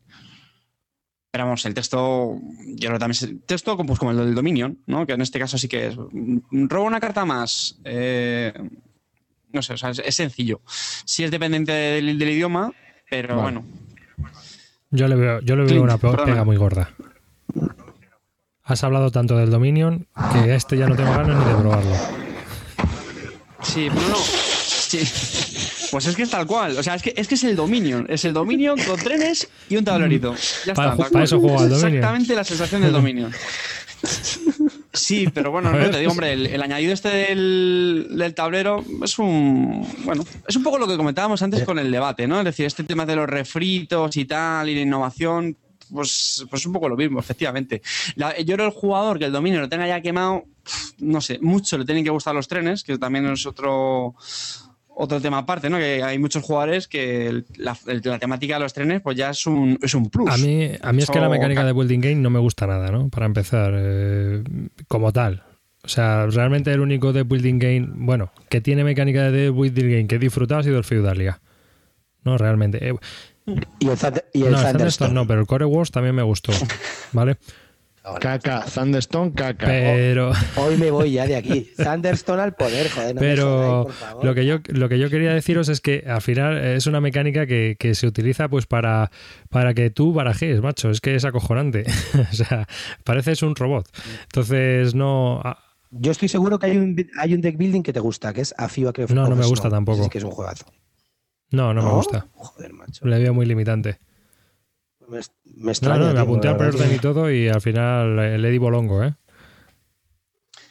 Hay, hay, otra mecánica que se llama, bueno, mecánica, hay otra peculiaridad del, juego que se me olvida comentar, que también es otra pequeña novedad, y es que casi todas las acciones que haces en el juego eh, te generan una, una, carta tonta, ¿vale? Es decir, inútil en, en tu mano, se llaman como desechos, eh, simulando un poco el, pues no sé, un poco la, contaminación que haces, ¿no? Cuando construyes las vías y todo eso. Y, pues ¿para qué sirve este? Pues que como vas haciendo acciones, vas acumulando cartas de estas, pues al final en el mazo se te juntan muchas y te obliga a ir descartándote cada cierto tiempo. Que bueno, es también un pequeño matiz con respecto Como las heridas en el Magenite. Eh, eso es. un refrito, vamos. un dominio refritado, madre de Dios. A mí el Trains este le llevo siguiendo desde mucho antes de, ese en 2012. Me pareció muy interesante, pero sí es cierto que, lo que no vi es la, rejugabilidad. Sigo pensando que es muy comprometida en este juego. Por, por Dime la verdad, ¿tú has traducido las cartas del japonés al inglés? Eh, no. Lo llevas siguiendo, dice, lo llevas siguiendo desde que desde que Ariku Chikigami lo, lo empezó a planificar. No, este no, no soy su amigo. Este no. y tú, David, cuéntanos, que uno que quieras destacar. Bueno, pues yo he estado dándole a Night Fighter, que es un juego de GMT Games. Eh, está diseñado por Libricon Whoop, que es un diseñador con un apellido muy raro, que seguro que he dicho mal y que es un diseñador conocido por tenernos juegos muy entretenidos, pero sobradamente sobrecomplicados como The Burning Blow y Downtown. Todos ellos con temas aéreos, ¿no? Es para jugadores aerotrastornados. O sea, aparte de ser jugador, tienes que ser aerotrastornado un poco para que te gusten estos juegos. Félix se parte. Es un juego editado. Bueno, aquí, Félix, Félix, aquí no solo hay sobres, sino que hay emails también dentro de las fichas. O sea, la hostia. Sobres, emails, cartas de amor, la, hostia. Me estoy, me, estoy, metiendo aquí para verlo y morirme. Ya no, no, es bastante sencillo, ¿eh? te, te vas a sorprender.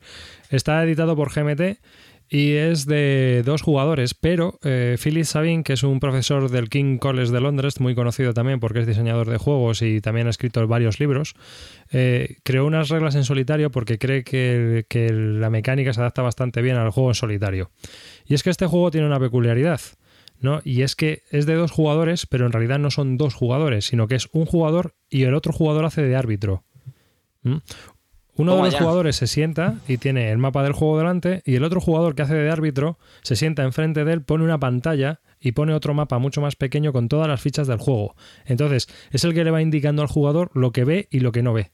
O sea, lo que no ve no lo ve, pero lo que ve se lo va colocando él en su tablero. ¿No? O sea, un Dungeon Quest, un Hero Quest de estos de, de nave, ¿no? Eh, no. no. El Hero Quest es igual. No, no, no, no porque aquí el, árbitro también juega en cierta medida, ¿no? Eh, lo que pasa es que la toma de decisiones del árbitro es bastante pequeña. Pero bueno, voy a explicar un poco la mecánica y cómo funciona el juego para que comprendáis cuál es la labor de, de este árbitro, ¿no? El juego nació a raíz de, bueno, Libricon Wood estaba desarrollando otro juego que ya ha sido publicado también por GMT, que es Bomber Command, que trata sobre los bombarderos, los bombardeos nocturnos de la RAF en, las ciudades alemanas durante la Segunda Guerra Mundial. Entonces, estaban buscando una mecánica que desarrollara eh, los combates tácticos de los cazas nocturnos contra los bombardeos de los bombarderos de la RAF. Y al buscar una mecánica para el juego Bomber Command, empezaron a pensar en desarrollar un juego que fuera independiente y que fuera tratara sobre eso. Eh, básicamente trata de eso, de cazar. el jugador lleva un caza nocturno y tiene que intentar cazar los bombarderos que van a pasar por, por un estrecho, mm, por un camino, digamos, en dirección a una de las ciudades alemanas.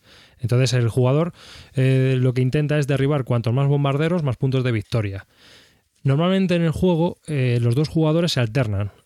Se juega un escenario y uno hace de árbitro y otro hace de jugador y después se vuelve a jugar ese mismo escenario cambiando los papeles, ¿no? A ver qué jugador es el que consigue más puntos y derribar más, más bombarderos. Si lo consiguen, porque hay escenarios muy, muy difíciles. Eh, ¿Por qué el, tema del árbitro? Bueno, pues para representar la niebla de la guerra, ¿no? En, los combates nocturnos, pues claro, tú no ves nada. Es que no ves nada, ni un carajo. ¿Cómo representas eso de un jugador contra otro? Pues haciendo que uno sea el árbitro. Entonces, todas las mecánicas que desarrollaron eran muy rápidas porque la persona que hace de árbitro no querían que se aburriera. Entonces las partidas no duran más de media hora, una hora los escenarios más complejos que hay. Eso te iba a preguntar, porque estoy viendo que pone 60 minutos de duración. Sí, pero hay escenarios que duran 15 minutos y hay escenarios que duran media hora. Yo todavía no he visto un escenario que dure más de media hora, ¿eh? Vas volado. ¿Y por qué también esto es así? Porque el juego se fue reduciendo, quitaron todo lo superficial, no como otros juegos de Libri con Wood, que son súper detallados, tienen mil tablas, eh, le encantarían a Félix, vamos, verlo desplegado, o sea, un onanismo total, él se iría al baño con las, con, vamos, a disfrutar allí él solo con el cartón, ¿no? En cambio este, eh, en, cambio este juego son... ¿Cómo me habéis pillado los gustos? ¿Cómo me habéis pillado? En cambio este juego son 12 páginas de reglas que, se, que si te las tienen que explicar en 5 minutos te explicado cómo jugar. ¿Mm? Se utilizan también dados y tú tienes pues que, intentar cazar esos bombarderos. El primer escenario es muy soso, ¿no? Y esta es una de las cosas características también de este juego. Este juego te narra una historia. La historia principal de este juego son los bombardeos nocturnos de los ingleses sobre las ciudades alemanas, aunque en el libro de escenarios también hay escenarios de la campaña del Pacífico y también de, de los bombardeos de Londres. El caso es que el juego, a través de, los 10 escenarios que tiene y luego las reglas de campaña, lo que te está contando es la historia de la guerra nocturna y también la evolución tecnológica que sufrieron durante esos años esos combates. ¿no? En el primer escenario llevas un, caza inglés, eh, bombardea a los alemanes Londres y tú estás ahí en una noche y bueno, pues si ves alguno, la misión se llama Misión Imposible. Con eso os digo todo, ¿no? O sea, es imposible derribar un bombardero no lo vas a encontrar. Porque te vas a encontrar con unas circunstancias que van a hacer imposible que tú encuentres ese bombardeo en, los cielos nocturnos. Pero cuando ya llegas al tercer escenario, empiezas a tener radares primitivos y focos de búsqueda. Y con los focos de búsqueda y los radares primitivos, el jugador, el que está haciendo de jugador, puede montar una estrategia para intentar buscar, localizar y destruir los bombarderos. ¿Mm? Mientras que el jugador que hace de árbitro, pues él tiene poco que hacer, simplemente lleva todo el control. El disfrute del, árbitro está en que tú tienes toda la información y a veces te descacharras viendo cómo el jugador da palos de ciego por todo el mapa. ¿No? Porque claro, tú sabes por dónde están pasando todos los bombarderos, por dónde están entrando y tú puedes ir viendo cómo el pobre caza anda, anda dando vueltas, las luces no encuentran ninguno, los radares no localizan nada. O sea, eh, el juego es muy, muy, muy narrativo, es muy evocativo, es muy rápido y hay una tensión palpable porque el jugador tiene el tiempo en contra. Tienes un número de turnos, lo que tardan en pasar por el mapa los bombardeos, los bombarderos en, dirección a la ciudad. Y esto era así. O sea, era una franja, históricamente era una franja de 22 kilómetros. Si en esos 22 kilómetros no encontrabas al bombardero, olvídate, ya no había bombardero. Ya habían pasado. Y entonces, pues ya, ya el problema era de, los antiaéreos de la ciudad. ¿Mm? ¿Y cómo funciona, David, eh, cuando es un solo jugador? Porque he visto que se puede también. Claro, cuando es solo, un jugador, que son las reglas que sacó Philip Sabin, de, eh, ahí, digamos, eh, el juego cambia un poco y varía. También él añade una regla nueva que hace más difícil todavía localizar a los bombarderos en el juego básico, con, aunque juegues con dos jugadores, pero que es bastante más realista. de lo que se trata es de lo siguiente. Tú cuando empiezas a jugar, si por ejemplo tienes entra un bombardero, pones, eh, no pones uno, pones tres fichas dummies. ¿no? Y el siguiente turno entran otras tres fichas dummies. O sea, sí, fichas fantasmas. No sabes si son reales o son mentiras. Es una, ahí puede haber un bombardero. Entonces tú con tu caza tienes que acercarte a una de esas fichas, a uno de esos tokens que representan al bombardero y mediante las tiradas de, observación ver si ese bombardero es fantasma, o sea, ese es un chip fantasma y simplemente es una señal que, que se ha colado ahí o es el bombardero de verdad. Eh, mediante los radares y, los focos de búsqueda, pues también puedes ir descartando que esos chips sean verdaderos o falsos. De esta forma, de los seis que vas teniendo, mediante el radar, los focos de búsqueda y el propio avión, vas descartando chips hasta que te quedas con el de verdad. Y una vez que tienes el de verdad, tienes que montar un vector de ataque, colocarte y atacar a ese bombardero. Y, y rezar para que tenga suerte en la pasada. La puñeta está en que todo esto es todo avanzando, los bombarderos, eh, digamos que son incansables, van a una velocidad y tú eh, tienes que ir contra todo tiempo porque es que se salen, es que se salen. O sea, muchas veces tienes que sacrificar la primera oleada para ir a por la segunda oleada o decir, bueno, pues de la segunda paso y me voy ya por la tercera que va a salir ya. No. O sea, tienes que tomar muchas decisiones. Igualito que el Bora Bora. Igualito, ¿verdad? Con los dados y todo. Luego en la, versión en solitario es más complicado porque tú tienes que hacer una tirada para ver si observas una. tienes una visualización de un posible objetivo. Una vez que si tienes una posible visualización, tienes que volver a tirar para ver si el objetivo está delante de ti. Y si está delante de ti es cuando ya le puedes atacar. Una vez que, has pasado varias tiradas, ¿no? O sea, es, es complejo. Por ejemplo. Eh, un bombardero es, eh, al principio, cuando sale, una entre 107 veces, me parece, la posibilidad de que, de que aciertes a la primera. Sí, sí, o sea, está. una entre 107. Una entre 107. Entonces puede ocurrir que te salga la tirada o puede, que es lo más normal, que en el primer turno no te salga, que en el segundo tampoco, vayas a por el tercer objetivo, ya van por la mitad del camino, tú ya te ves que han salido los segundos y ya tienes que decidir, me voy a por la segunda oleada o intento derribar al de la primera oleada de aquí. O sea, tienes que tomar muchas decisiones, ya te digo. Y luego lo que te también os comento, ¿no? La evolución tecnológica. Según va avanzando la guerra, pues los radares cada vez son más sofisticados, los aviones son más sofisticados, cada vez corren más, montan cada vez más equipo. Y luego, pues como todos estos juegos, tienen unas notas de diseñador muy completas, te explican mucha, mucho la historia ¿no? que, que, hay detrás de todo esto, qué tipo de aviones se utilizaron, qué modelos, por qué, cómo funcionaban las estrategias, las tácticas reales etcétera, ¿no? Y se aprenden cosas curiosas, ¿no? Como por ejemplo, había unas ametralladoras que montaban en forma oblicua en la cabina, de tal forma que el avión lo que hacía, el caza, pasaba por debajo del bombardero y cuando pasaba por debajo disparaba. Y las ametralladoras que, estaban apuntando hacia arriba, pues eh, intentaban impactar en, en, los tanques de combustible del bombardero. O sea, el juego va así. Y el árbitro no tiene mucha toma de decisiones porque históricamente en ninguna, en ninguna de historia que se sepa, eh, casi ninguno de, los de las tripulaciones de los bombarderos supo nunca por dónde le atacaron, quién les atacó o cómo les atacó. ¿no? De repente algo aparecía de la oscuridad, hacía una pasada y se iba, y podía que el avión pudiera acabar derribado. ¿Mm? Más Pero una pregunta, David, ¿tú te, tú te diviertes oh, con yo me lo paso bomba, macho. te has divertido. Yo me lo paso bomba, tío. Me he bajado hasta las notas de históricas, el diseñador y todo para leérmelo porque es. Una posibilidad de acertar. Una posibilidad de acertar entre 107. Yo qué sé, tío. No ves el bombardero. Sí, pero mira. ¿Pero con quién lo juegas? No, ¿Lo sí, sí. Yo, yo lo juego en solitario. Pero mira, también te cuento una cosa. Salen los seis primeros chips, ¿no? Y los seis primeros chips es una entre 107 según entras. Pero entre el radar, los focos de búsqueda y el propio avión se convierten ya a la mitad en el primer turno que alcance el avión. O sea, según se va acercando el avión, puede que cuando llegues ya solo te queden dos o tres chis fantasmas. ¿Me entiendes? Entonces ya es que el avión se, encuentre un objetivo y se cuele detrás de él en un vector de ataque. O sea que eh, hay posibilidades. Según va avanzando la guerra hay posibilidades. Pero claro, el, el bombardero te puede responder. Si tú atacas a un bombardero, el bombardero también te va a disparar o va a hacer una maniobra evasiva. O sea que es muy curioso el juego, ¿eh? Luego hay temas que eh, no han implantado, como es la altitud o las maniobras, porque obviamente de noche ni eh, la altitud era un poco daba igual. Se supone que si el avión ya estaba eh, los, cazas estaban normalmente bastante altos para ganar velocidad y atacar en, picado hacia los bombarderos. Y las curvas eran muy anchas porque lo que intentaban hacer eran barridos para intentar localizar los bombarderos. Realmente no había maniobras de combate como puede ocurrir en un juego de cazas modernos. ¿No? El juego en solitario es bastante, bastante tenso, ¿eh? Es un juego muy, muy evocativo, como os digo, ¿eh? Duración. Duración, escenarios de 15 minutos y escenarios de media hora. Yo todavía no juego un escenario más largo de media hora, yo juego ya 5, ¿eh? Ya lo supongo, si el más acertado a sí, la sí, segunda sí, sí, sí. Ya, ya unos cuantos bombarderos, ¿eh? Sí, sí, sí. No, no, no es nada difícil luego, ¿eh? Si tienes radares y focos, no es nada difícil, Félix.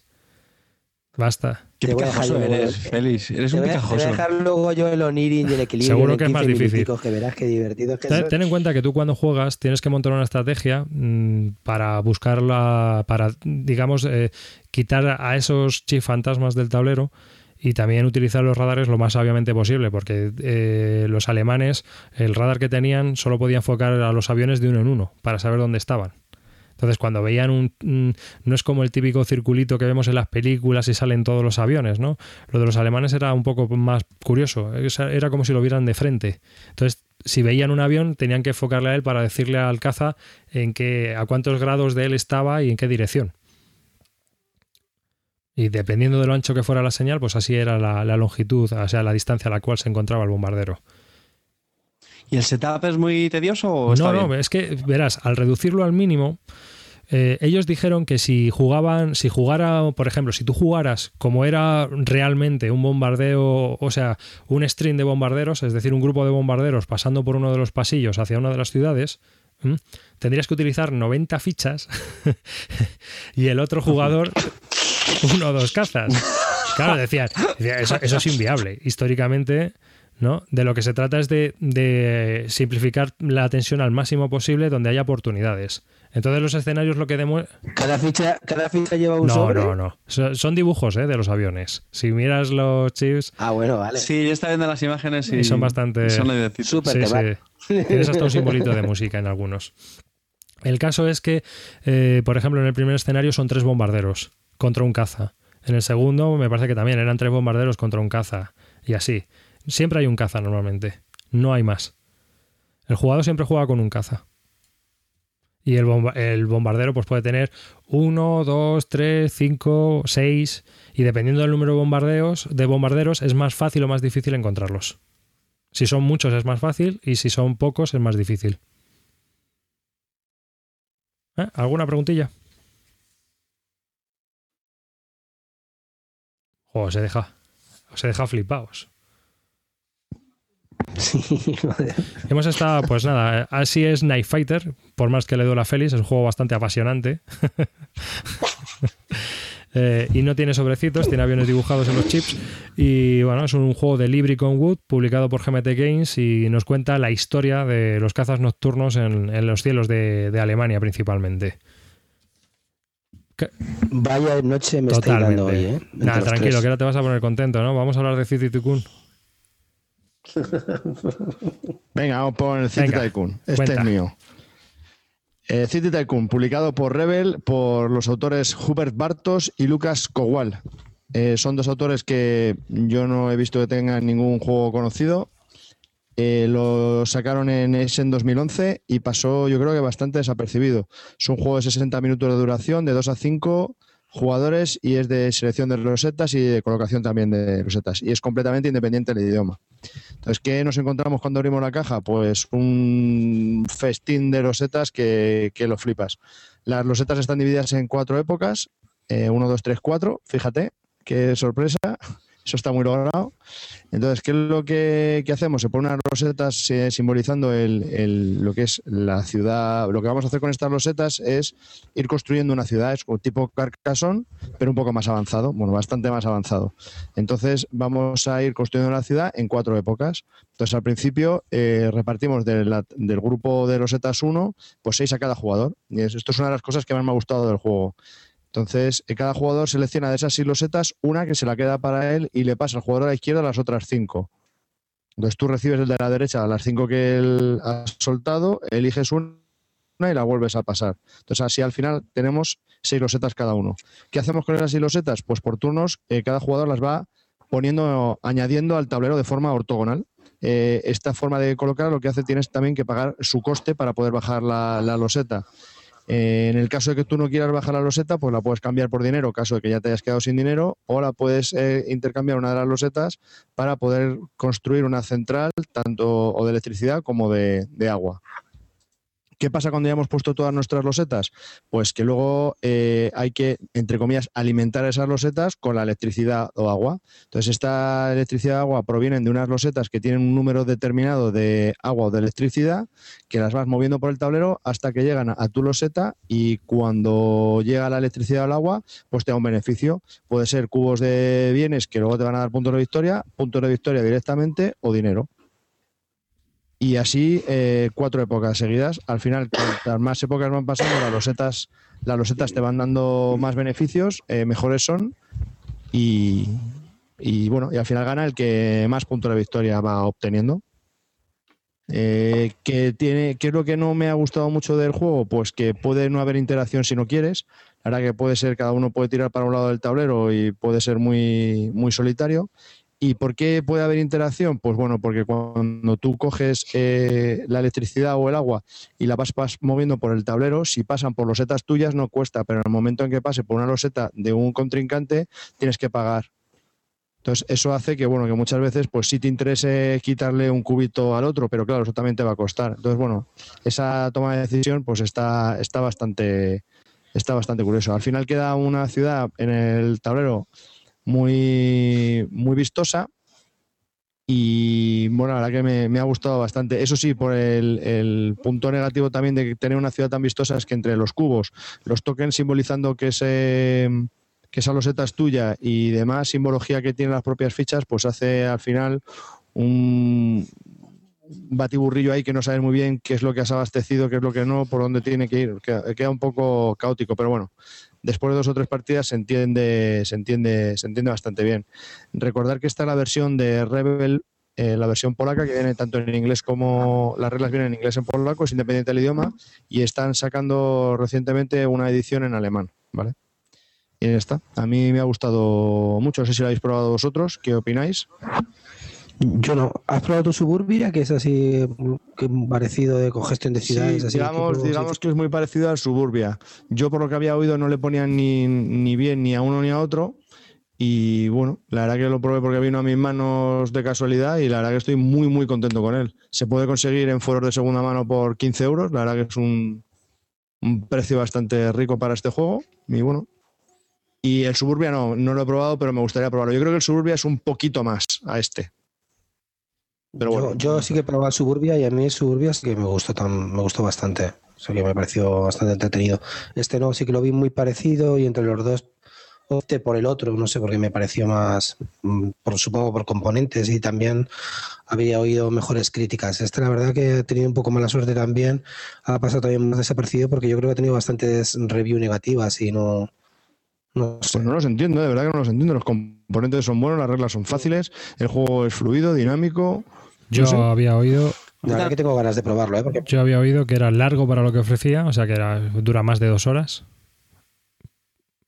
No, yo tanto no, que va, una hora a tres jugadores. Una hora a tres jugadores y a cuatro, sabiendo jugar una hora. Y luego otra queja que yo había leído es que eh, al ser toda información abierta, cuando juegas varias partidas, todo el mundo intenta optimizar al máximo sus acciones y bueno, te puedes morir ahí un poco.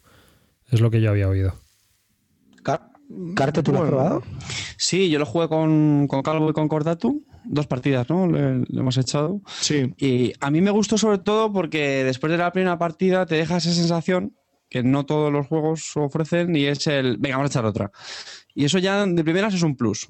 Que le eches ya varios meneos y vayas encontrando fallos como los que ha comentado arriba, bueno, pero a mí, a mí sí me gustó, sinceramente. Por ponerle pegas un pelín abstracto, porque bueno, siendo un juego de ciudades, es verdad que los distintos edificios, que hay, hay varios tipos, eh, pues bueno, tienen buena relación, más o menos, con lo, que hacen, pero es bastante abstracto. Al final es, te fijas mucho en el iconito este, vale, con esta, con el agua consigo dinero, este me da más dinero, este menos, me sale más barato, o sea, no sé, te abstraes bastante del tema. Yo por lo menos no tengo, no tenía ninguna sensación de de estar construyendo una ciudad ni, nada por el estilo.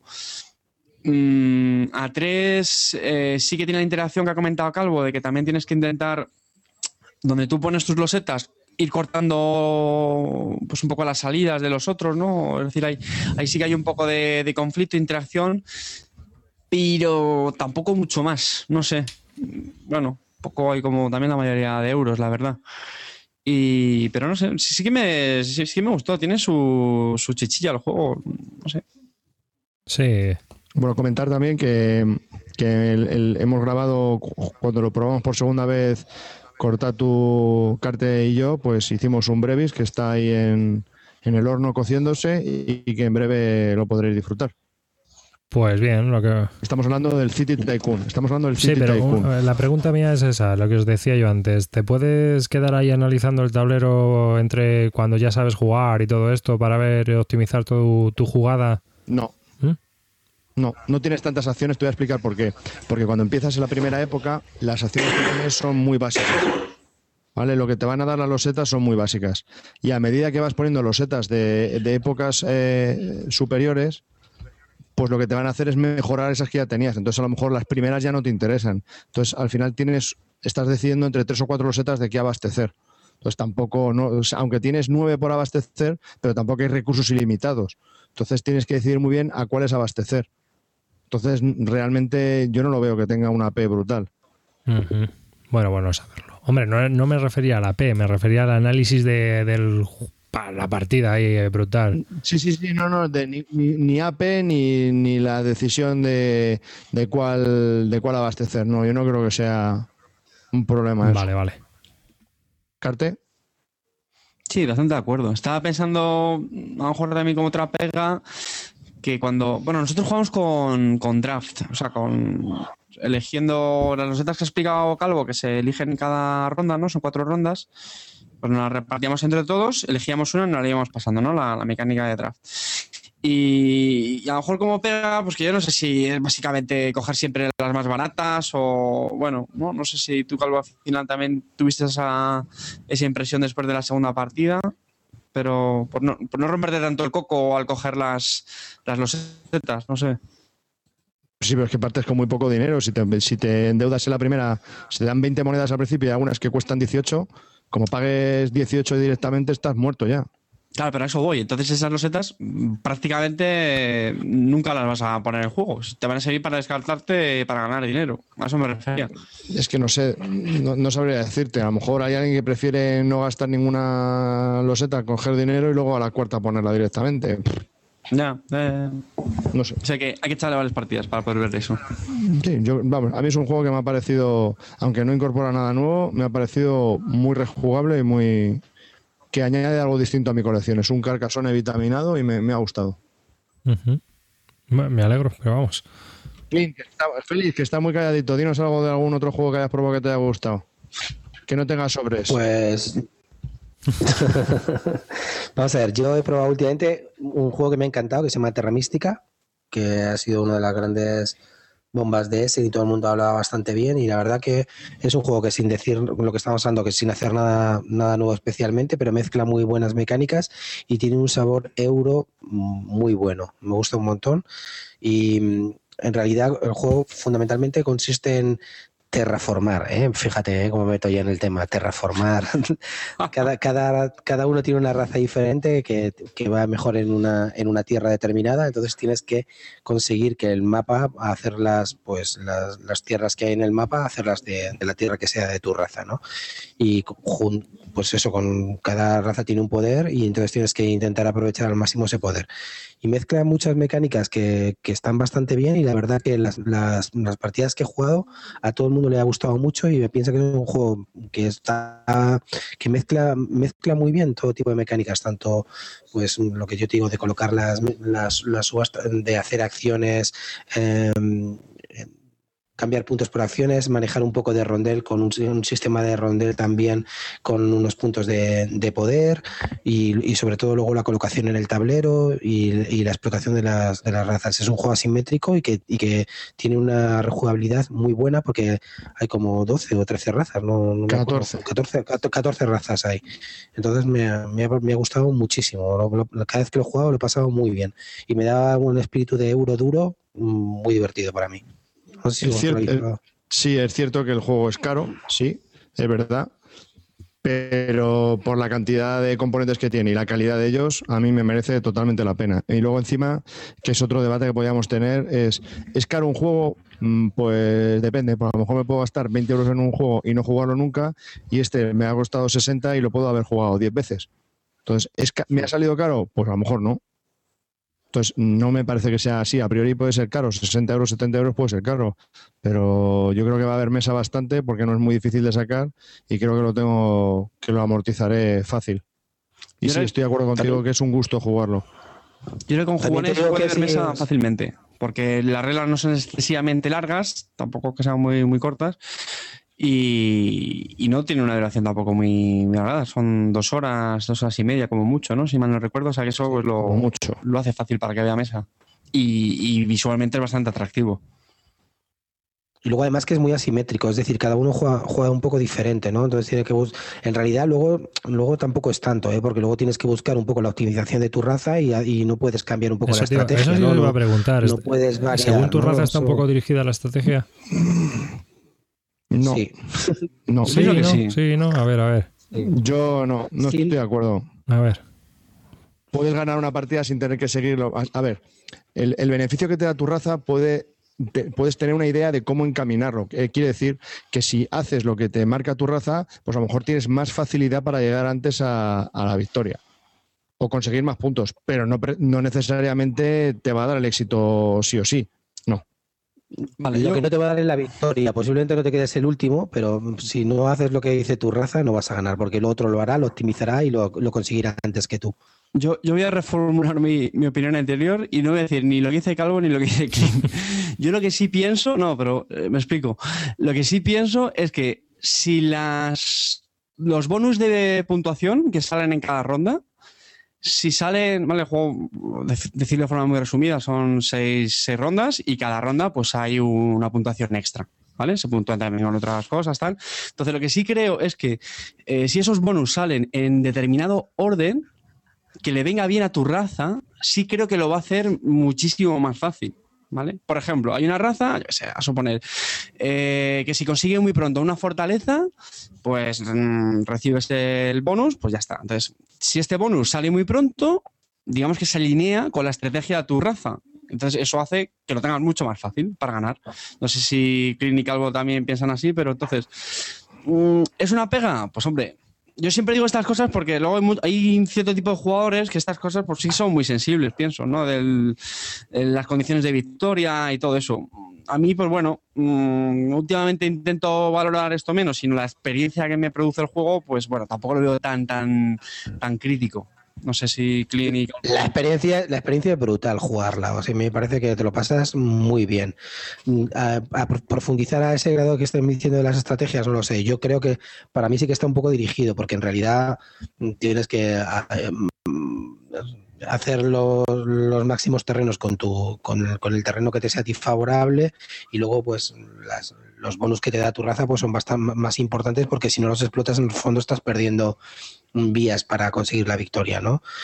Pero a otra cosa es que aunque esté un poco para mí, esté un poco más dirigido, no te lo pases bien o, o no haya diferentes formas de jugarlo. No tienes que jugar siempre igual, ¿no? Porque hay alguien que pueda a lo mejor sea más agresivo en el tablero o a lo mejor tú puedes intentar hacer más lo de las ciudades y, y lo- y- y los templos esos del aire, del fuego, de la tierra, ¿no? Puedes ir más a eso, ¿no?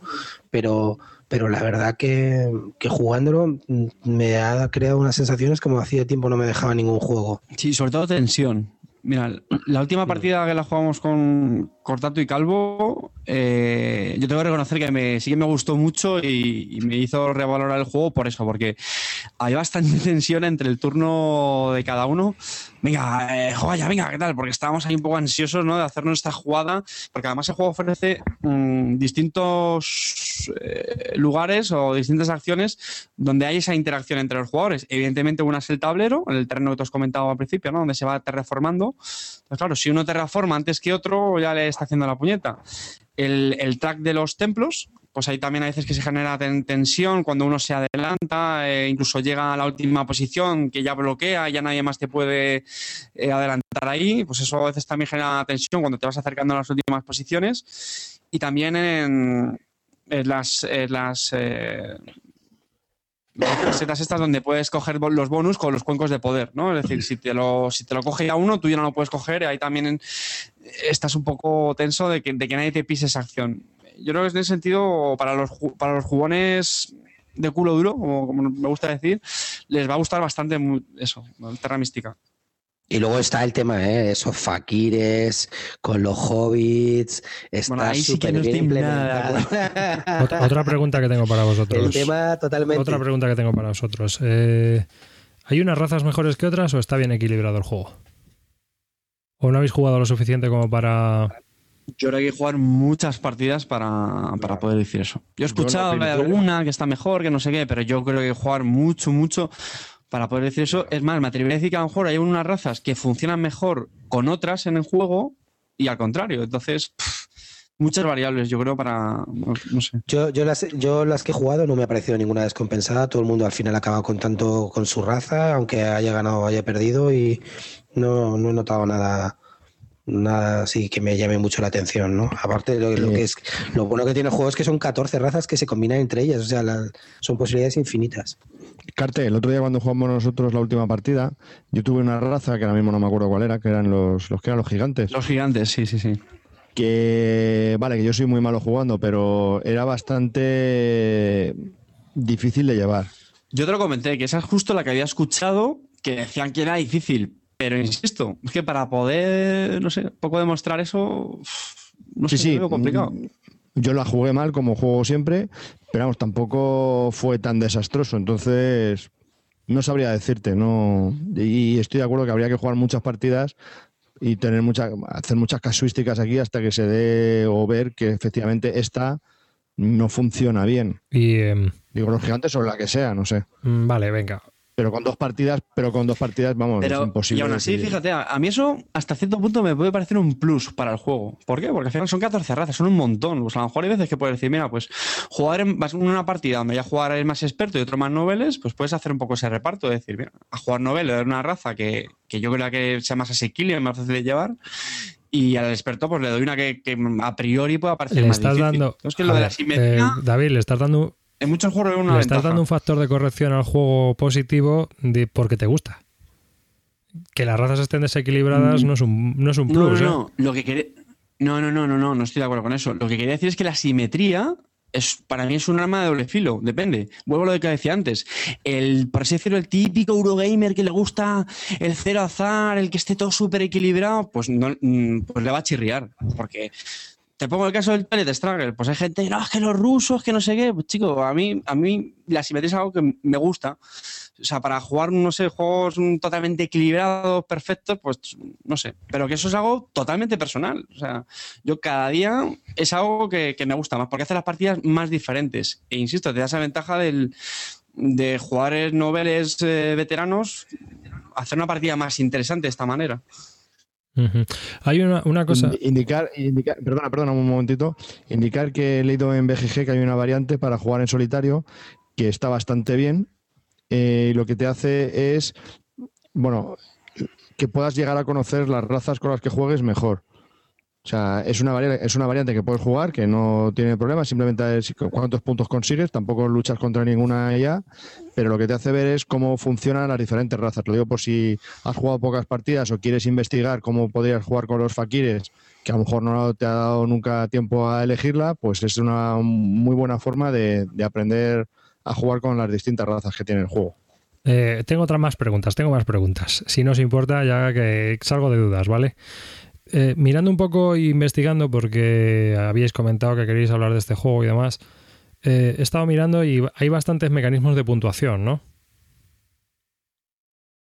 Para puntuar puntos de victoria, hay bastantes mecanismos. ¿Es obvio o de esto te lo tienen que explicar y hay que estar la primera partida, estás ahí un poco diciendo, ah, que se puntúa aquí? Es el típico Eurogame que puntúas en No. mil sitios y te vuelves loco. No, no, yo creo que No, son no. bastante sencillos. Sí, en realidad son lo de los bonus de cada ronda, ¿no? Lo de los templos, me parece que también al final. Sí, los templos al final de la partida. eh, luego al final de la partida también hay el que haya conectado sus, sus construcciones de forma, vamos, eh, anexa.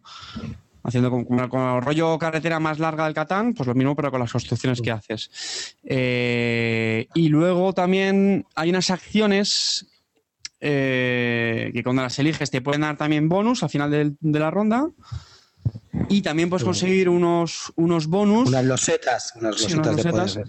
Eso es, que, te, que también te dan puntos extras cuando haces algo. Pues, por ejemplo, cada vez que construyes una ciudad, te da puntos extras, pues cosas así. Entonces, pero lo ves, no sé qué decir, esa información sí que es verdad que está un poco repartida, pero no sé, yo no, no me pareció para nada eso lioso, ¿eh? Lo bueno que tiene este juego es que todo viene explicado en el tablero. Sí. Entonces, sabes que al final de la partida vas a puntuar por el templo y por la- el ca- el- las ciudades conectadas más largas que tengas. Y además, luego, al final de cada ronda, puntúas por, por algo. Y esto es visto para todos los jugadores. Entonces, no, no le veo, no le veo complejidad. Sí, ¿no? No hay, no hay, la verdad que no hay tantas formas de puntuar. Hay dos o tres y ya está. No, Y de la. Te tienes que centrar en, en desarrollarte para puntuar de esa manera. De la, buena- de, la, de, la, de la forma de puntuar que hay en esta ronda, pues tienes que desarrollar para conseguir puntos tú, como te pide esa ronda. Y de la estrategia degenerada que hay, eh, que la han tenido que arreglar con un parche los diseñadores, ¿lo habéis leído? No, La estrategia, Una estrategia degenerada. Madre mía. ¿No habéis eh, leído sobre eso? Yo es que me- Estrategia No, El no, único degenerado que conozco es. un- un- el único degenerado que conozco es al calvo. No conozco. Eso te iba a decir, no, no hay ninguna raza de calvos. había, ni- había leído que hay una especie de combo por un vacío legal en las reglas, en el cual eh, hay una loseta de bonus que creo que te da puntos cuando tú te reformas, ¿no? A ver si lo explico bien, porque ya yo lo he leído y no he jugado, claro.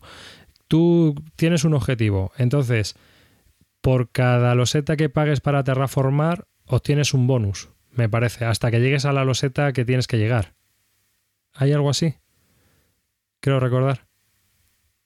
Sí, pero ¿y cuál es el punto de Pues esto? que no te dicen mm, lo que las reglas no te dicen en ningún momento que tengas que utilizar el camino más corto. Que lo que hace la gente es voy, vengo, voy, vengo, voy, vengo, voy, vengo, voy por allá y, vas, y va, va hinchándose a puntos, a bonus. Sí, pero eso también te cuesta. Ya, ¿eh? ya, ya, ya, pero que hay una estrategia basada en eso. Y entonces los... Ah, yo, yo creo que a lo mejor sé a lo que se refiere. O sea, que, que hay un, un- algo que te da un bonus cuando Sí, transformas, sí, sí. dices. Y claro, si te acuerdas, eh, Calvo, hay un bueno, un track o una tecnología, no sabría muy cómo, en el que el terraformar lo puedes hacer realmente muy barato. Entonces a lo mejor Claro, hay, eso, hay a un combo. Yo sé que y- había, hay un combo Eso y es. lo han tenido que parchear para evitar que, que la gente pues hiciera el combo ese para, para ganar. Es que terraformar de entrada como- es, es- es muy caro, eh, cuesta bastante recursos, pero tú lo puedes ir mejorando para que te salga bastante barato. Pero claro, es una inversión importante. Entonces me imagino que Como eso, con- un- combinado con, con un bonus al terraformar o lo que sea, pues hace que te merezca mucho y al final lo, lo petes a puntos con eso. No sé, es la única cosa que se me ocurre. Como, como es un juegazo, ya saben, los gilipollas que quieren tirar el juego No. empiezan a decir, pues si hago esto, Javi, eh, Javi. el juego está roto, eh. Si, si tiene muy fácil solución. Uno, que tengas que utilizar el camino más corto para llegar a un objetivo. O dos, quitas el bonus ese y a tomar por culo. O sea, es así de claro.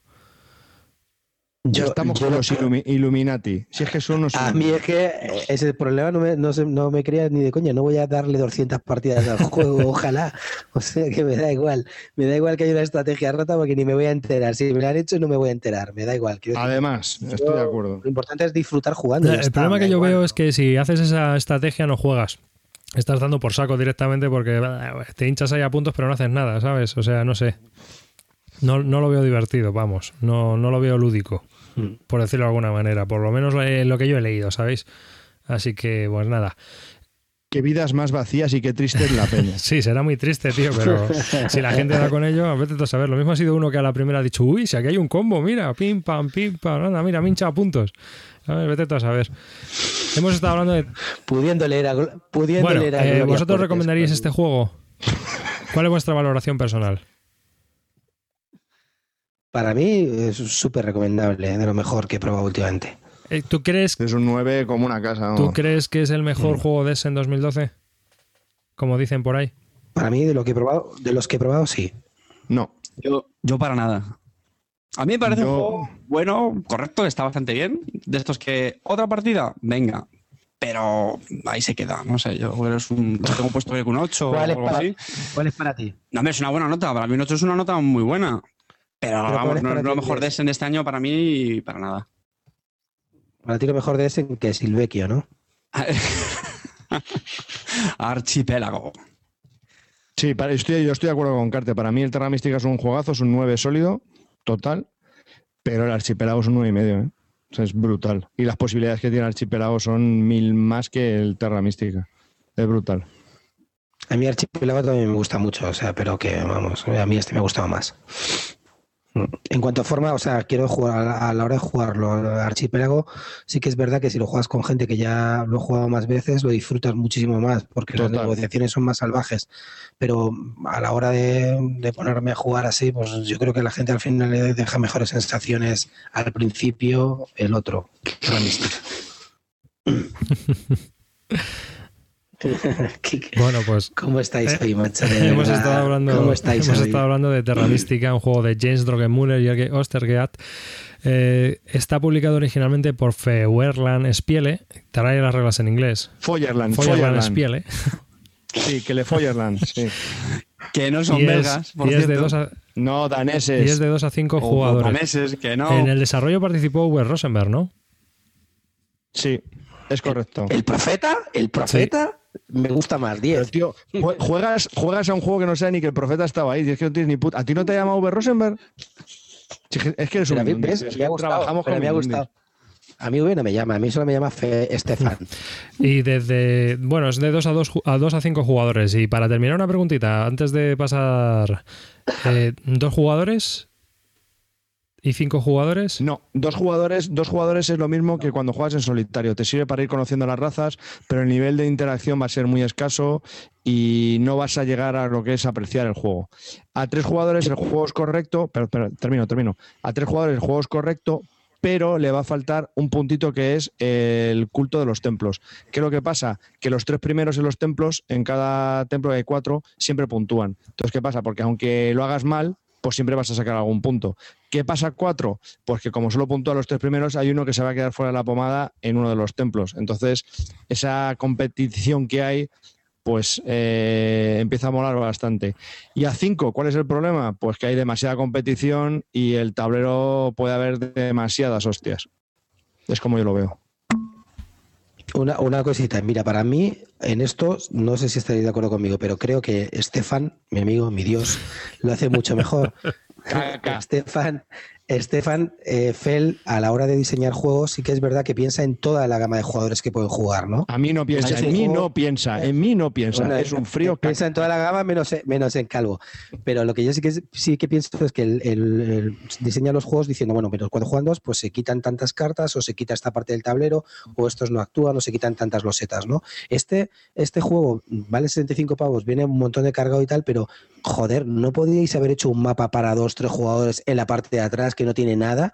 Porque yo estoy seguro que este juego funcionaría perfecto con un pequeño mapa mucho más recortado para dos, tres jugadores y quitando algunas losetas o haciendo un poco de adaptación, un poco de testing ahí y hubiera funcionado perfecto. Lo único malo que yo y la única pega que le veo a este juego es que funciona bien solamente con cuatro y con cinco, nada más. Entonces mm, ahí se me queda corto. Es decir, no, no me gusta tanto como otros en ese sentido por porque, porque, me, porque se me queda corto a la hora de, de, de la, de, la- de escalar el juego, ¿no? Y eso me, me da un montón de rabia, la verdad, porque eh, V en ese sentido también hacía juegos de 1, 2, 3, 4 y estaban bien pensados. Aquí para mí han fallado. La verdad es que sí, eh, es hecho un poco para atrás.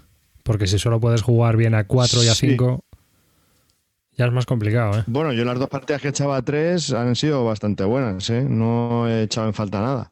Lo- Sí, hay mucha, me lo- hay mucha- a ver, es que esto, eh, Félix, esto va, yo creo que esto, la, la cosa es fácil aquí. Eh, muchas veces te vas llevando puntos de, ¿cómo son los, los morados, los cubitos morados? ¿Cómo son los puntos de poder?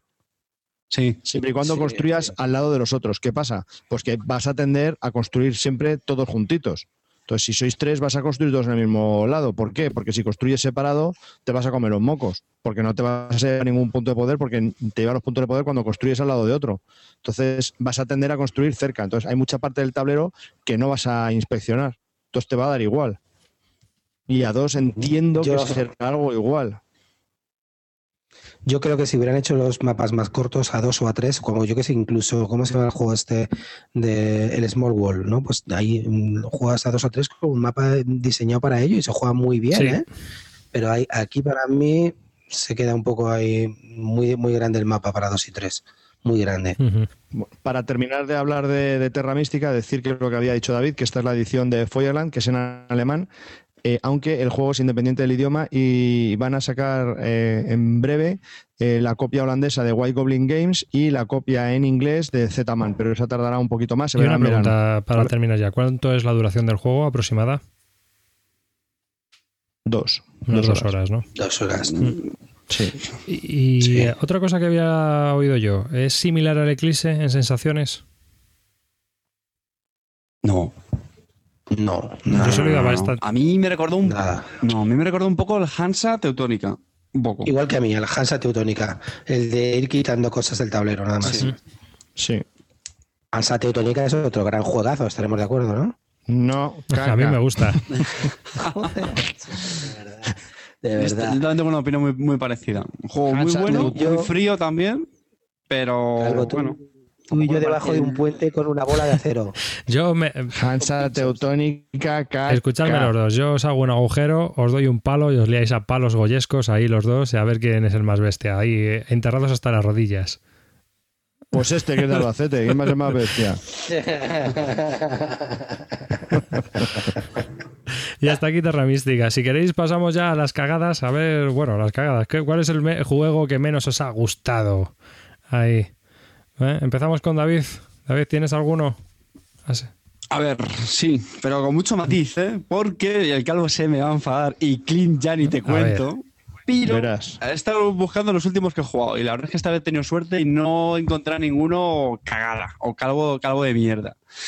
Entonces, por buscar uno, eh, se me ha ocurrido en la expansión en solitario del archipiélago. ¡Chan, chan!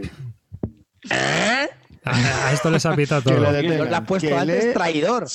Que le Y me detengan. explico, me explico. Y, y fíjate lo que voy a decir, ¿eh? Me la compré incluso después de jugarla. Y diré, joder, ¿y cuál es el problema? Vamos a ver, lo que yo quería destacar es lo que no me ha gustado nada de esta expansión. Explico muy rápidamente. Esta expansión tiene eh, distintos escenarios de distinta duración. Hay una que es muy cortita, media y larga. Y bueno, pues hay unas, unas condiciones de victoria y yo qué sé, pues normalmente imagínate, el corto se juega en seis turnos. En seis turnos tienes que conseguir, yo qué sé, tanto dinero, tantos recursos de, de piña, lo que sea, tal. Y ya está. Entonces, mm, sí me ha gustado bastante, porque bueno, si recrea la experiencia. Bueno, recrea la experiencia del juego, bueno, más o menos.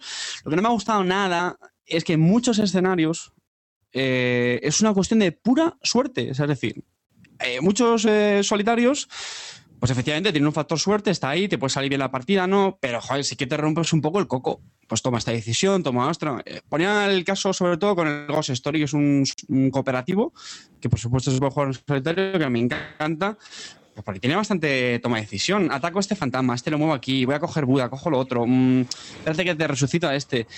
Pero en muchos escenarios de, del archipiélago, en solitario, solamente los vas a conseguir si se da una serie de eh, puras casualidades. Es decir, da igual la toma de decisión que hagas, que te lo ocurre mucho, que lo vuelvas a intentar con todo tu empeño, que si no se dan una serie de condiciones de puro azar, puro azar, ¿por qué? Pues es que exploras una, una loseta de, de islas y si te sale cierto recurso bien y si no, te dan por saco. o si necesitas tener una carta de progreso bien y si no, es imposible que lo consigas. Entonces, pues chico, mm, para pasar el rato está bien. Pero insisto, ¿eh? en algunos escenarios, que no en todos, pues no te comes el coco, que yo por lo menos personalmente es lo que busco en, en los solitarios. Porque si no, me echo el- un, un solitario del, del Windows. Cedo el turno de palabra aquí a los, eh, ¿Los demás qué opinan? a los que no tienen criterio. ¿Ves? Es que los, Sí, he, dejado, les he dejado sentados arriba. Ya, lo he visto, sentados. ya. Les has dejado tirados. No, si es que, es que yo, yo, yo voy a hablar, eh, Feli no va a hablar porque creo que ha cogido el coche y va directo hacia tu casa, te va a matar. Entonces, por eso no habla. No, lo que quiero decir es que sí puede ser que, a ver, cuando se acaba la partida tienes cuatro escenarios posibles. Pues que la hayas cagado, y no te den ni medalla. Luego tienes medalla de bronce si lo has hecho medianamente bien, medalla de plata si lo has hecho muy bien y si lo has hecho extraordinariamente que te cagas, pues te da medalla de oro. Sí puede ser que en algunos escenarios la medalla de oro sea solo suerte. ¿Qué quiere decir? Imagínate, hay un escenario que tienes que conseguir 18, pillas, 18 piñas en cuatro turnos. Pues hostias, como las dos losetas de exploración que te salgan, salgan vacas y piedra, pues vas dado. O sea, es imposible llegar a, a las 18 piñas. Sin embargo, si sacas una que tiene tres piñas ya, pues claro, mm, te es mucho más fácil llegar a por las piñas. ¿Que hay más caminos para llegar a conseguir piñas? Sí, es correcto, pero esto facilita mucho las cosas, especialmente si quieres conseguir la medalla de oro. Entonces, bueno, mm, pues sí entiendo un poco lo que tú estás diciendo, Carte, pero tanto como para poner en un punto negativo. Sí, lo, pero lo he querido matizar desde el principio. ¿eh? Es un poco así de las cosas más negativas que de las partidas que he echado las últimas semanas y pues bueno, también quería comentarlo. ¿eh? A mí me llega al alma la traición, así sin decirlo nada. Pero no, lo que yo estoy de acuerdo contigo en que es verdad que bueno, que sí que hay escenarios que lo de, estamos hablando, sí, lo de las piñas también me, tam- también me pasa igual. Me cabreas y si tengo que hacer 17 piñas y, o 13 piñas me parece que era y no consigue las dos primeras, pues está jodido.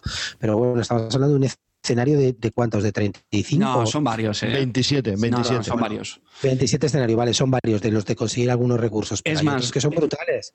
Que sí, sí, sí, que sí, que insisto. decirte, lo, que, lo que tienes que ver en la experiencia de un solitario es un poco la, la variación que te permite, ¿no? En realidad son todos mini puzzles. Ese puzzle, Sí. pues está, depende de la suerte, ya está, pero te lo tienes que tomar como eso, como un puzzle que depende de la suerte. Hay, no sé, hay escenarios en otras cosas o en otros juegos que también dependes un poco de la suerte. Ni te cuento el, solitario de, del, del juego este del espacio, este de los mercaderes del espacio, el- ¿cómo se llama? El Merchant of Venus, que tienes que conseguir pasar por, por cuatro mm, cosas de estas del espacio que tienes que sacar con los dados unos números determinados. Si eso no lo haces, no pasas. Pues yo qué sé, pues eso, suerte, sí, pues hay veces que sí, o en, un- o en solitarios de, guerra, por ejemplo, en Fiel, los Fiel Commander, pues si te salen malos los dados, pues no ganas y ya está. ¿sabes? ¿Qué, hay, ¿Qué vas a hacer? Has hecho la táctica cojonuda, lo has hecho tal, pero no has ganado, un no has ganado la batalla porque no te ha salido, te han salido 5 y 6 y no te ha salido el menor número, pues ya está. Pero creo que tienes la misma suerte en conseguir medalla de oro que en cagarla estrepitosamente. Es lo mismo, la misma suerte. Porque puede ser que te pidan piñas cuando no hay ninguna piña y ya la has cagado y dices, joder, pero si. ¿Sabes? Puedes cagarla en el turno 1 o en el turno 2. Entonces, no sé, tampoco lo veo. Lo que hay, lo que hay que intentar es intentar estar siempre entre bronce y plata. O lo que dice, lo que dice Félix, que es muy importante, ese reto, ese puzzle que tienes que resolver de la mejor manera posible. Claro, pero eso voy. En- y esto, joder, pasa sobre todo en los escenarios más cortos, porque tienes mucho menos tiempo y, y menos capacidad de, de reacción. De hecho, el que más he disfrutado hasta ahora eh, era largo y ahí sí conseguí el oro. Y, me gustó muchísimo. Aparte que la partida duró mucho más, porque es que los cortos es que hay veces que se te quedan en 10 minutos, que para mí, no sé, demasiado. Un juego con tanto setup que sí, que te echas otro escenario distinto y ya está. Otro, otro matiz a esta crítica, ¿vale? Que insisto que era por, decir algo negativo. Eh, para mí una solución a este tipo de escenarios, mm, por lo que tú decías, Félix, es plantearlo como un puzzle, es decir, ¿qué necesito? ¿Que al, al descubrir me salga la loseta de piña? Vale, pues yo pongo la loseta de piña. Es decir, mm, no tanto dejarlo al azar, sino ser tú el, que decida qué necesitas para conseguir la- las condiciones de victoria. No sé si, me explico. En estos escenarios tan complicados, es decir, que, que tú seas el que elija lo que te tiene que ir saliendo para poder conseguirlo. Pero yo creo que lo que estamos hablando fundamentalmente es lo que tú dices en los, en los escenarios cortos, bueno, porque tienes Sí, seis sí, sí. turnos y si no te sale ya está jodido. Pero en los escenarios medios y largos sí que te da tiempo un poco a desarrollarte. Lo que yo pienso eh, y según lo que estoy viendo con esta vocecita así que te pongo es que tú tienes un muy mal perder por no conseguir la medalla de oro. Te jodes, ¿ves? tío, No, medallita no, de plata no, o bronce. No, no, no. No es Medallita de plata Yo o creo que le has dado ahí. Félix. ¿eh? hacer- Ahí te han dado con la ¿Sabes katana. lo que le No, pasa? No, sabe todavía No. cómo parametrizarlo en un Excel. Entonces, Dame, claro, venga, vámonos. Dame cita debajo del puente, Félix, por favor. Dame cita a mí también. Yo soy más de pistola, haremos que Estoy busy esta noche, ¿eh? vale. De hecho, le han dado muchos palos al diseñador, eh, por eso el, el- Bueno, muchos palos, vamos, la gente se lo, se lo echaba muy en cara en, en la BGG. Y claro, de hecho, fíjate cuál era uno de los argumentos que decía. No, no, os puedo decir que es posible. Hombre, claro que es posible. Y claro, es porque así también, si algún día lo consigues, pues estás realmente orgulloso. Bueno, ya, pero es que, no sé, tampoco me parece eso que sea un, un argumento de diseño para que. No sé, que eso. Más palos tan daba a ti no has hecho un juego, inútil. bueno, venga, paso. Paso palabra. No, no nos has convencido, Carte. Bueno, y después de, esta después de esta aportación sin sustancia y sin contenido alguno, vamos a pasar con alguien que verdaderamente va a tener una opinión. Real y buena, ¿no? Va a tener una opinión, va a tener una opinión. Eh, Calvo, ¿cómo lo ves tú? Bueno, pues mira, yo os voy a comentar el juego de mierda que me ha parecido una mierda. Lo tengo desde hace bastante tiempo, pero no he sabido encontrar la mierda hasta hace muy poco. Y es el Ticket to Ride, la expansión de Suiza. Es una expansión para dos o tres jugadores de 45 minutos de duración. ¿Por qué no me gusta? Bueno, pues aunque el tablero es pequeñito y por la verdad es que podrías pensar a primera vista que puede haber tensión a la hora de conseguir los objetivos, pues va a ser que no, porque siguen quedando muchísimos huecos libres y siempre tienes camino para hacer lo que tú quieras. Eh, otro de los problemas que hay es que las cartas objetivos se repiten y, no tiene sentido que vayas juntando cartas iguales. Aparte te, te permite, te permite puntuarlas todas igual y además son muy fáciles de conseguir. Y al final de la partida eh, puedes juntar entre 12 o 15 objetivos mm, conseguidos como mínimo. Y varios son iguales. Entonces, la verdad que no le veo ni tensión ni, ni nada de nada. Casi es preferible jugar al, al básico a dos que, que a este. O sea, no, Joder. no me aporta nada.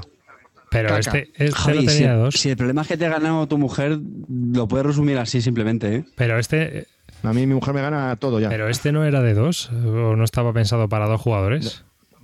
De dos a tres, sí, sí, entonces, sí. Ni Pero con dos ni no- con tres. No, es que a lo mejor con tres mejora algo, pero es que, es, que hay muchísimo espacio. en el Entonces con dos, ¿cuáles son? ¿Países nórdicos? Sí, ese es Sí, el que recomiendan el óptimo. Ah, Yo ese lo tengo y me parece muy bueno. Países nórdicos para dos es muy, muy bueno. Problema entre uno y otro, el Suiza es muy barato porque necesitas el juego básico para poder jugar, pero el nórdicos viene con todo. Entonces, claro, la diferencia de precio es brutal. ya se va a los 45, ¿no? Nuevo. Efectivo, bueno, Sí, sí, mientras sí, sí. este que vale veintitantos el mapa o algo así. Sí, es correcto. Pues ya no lo vendes en la vida. No, porque tiré la caja y la metí dentro de la caja del ticket ride. Soy así. Apa- aparte lo han sacado ahora con un mapa, ¿no? El- Con un mapa Eh, el de India. la India, me parece que Sí, va. sí, es una de las expansiones de lo India. Viene. Te lo comes. Pues muchas Fíjate, gracias. al final- al Ahora final que el- vuelve el frío, vuelve el frío para la hoguera, pues me va a venir de Fijaos puta una cosa, el países este. nórdicos te va a costar más caro ahora, porque te has gastado el Suiza porque querías que ibas a hacerte el apaño y ahora te vas a tener que comprar el nórdicos para poder jugar a dos o a tres. Pues no quiero, listo, no me lo voy a comprar, a dar por culo. Es, es un visionario, es un visionario este Javi. Sí, pero como todo lo que hago, qué pena. Pues esa es mi cagada de la última Vale, cagada. Oye, ¿Tú, yo también, me, yo también me comí el básquetbol y sigo con él, ¿eh? A ver, el, el ninja Félix. Félix el A ninja, ver. cuéntanos. Yo, yo quiero hablar de un juego que, que he probado. No, vamos a ver, no considero que sea exactamente un mal juego, pero para mí ha sido una decepción y de hecho no me lo he comido porque lo he vendido ya, lo he conseguido colocar. Gracias a Dios. Y es que eh, es el Clash of Cultures. Eh, a mí los juegos de civilizaciones, aunque parezca raro, sí que me gustan, me gustan bastante. El Civilization de, Edge, bueno, de, de Fantasy Flight y de Edge me gusta muchísimo. Mm, Sí, lo único malo y la única pega que le veo es que dura la duración, pero tres cuatro horas son- son muy divertidas y el juego está bastante bien, ¿no? Entonces probé el, el Clash of Cultures este a ver qué tal estaba y ya me pasó antes con el Marcus en este, con el, con el de los piratas que me pareció un castañuzo de- del siglo, el Merchant and Marauders. Hoy lo que has dicho, hoy lo que has dicho.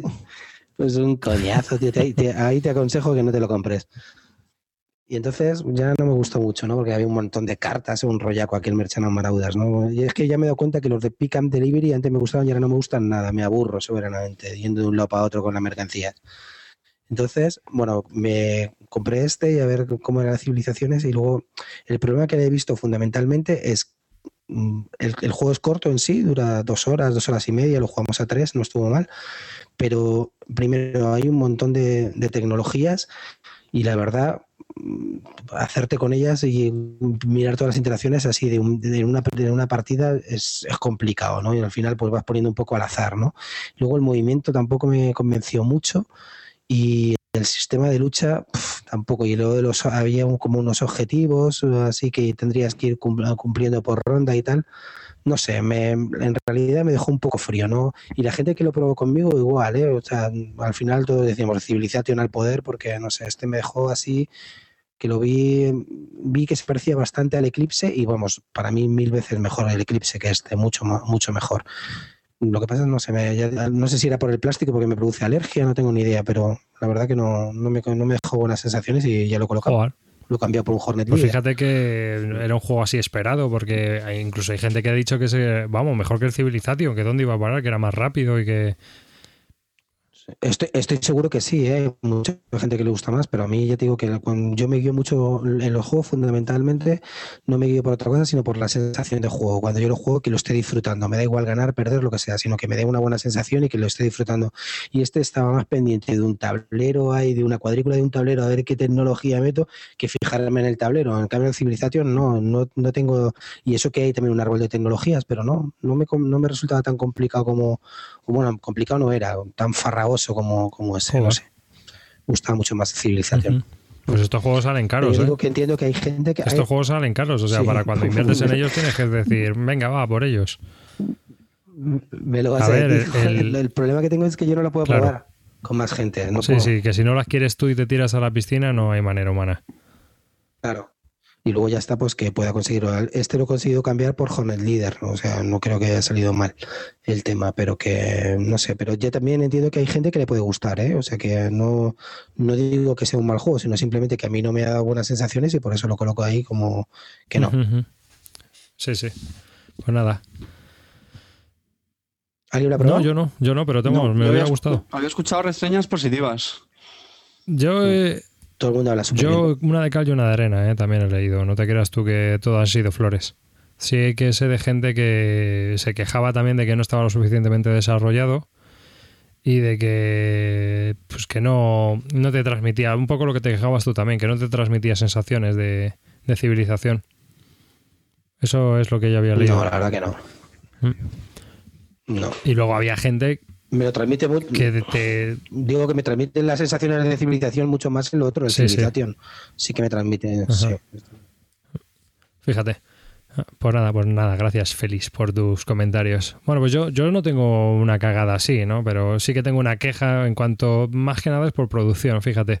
Estuvimos jugando hace poco familiarmente con al Fantasma Bliss, que le conoceréis, ¿no? El jueguecito este del fantasma. Muy rico.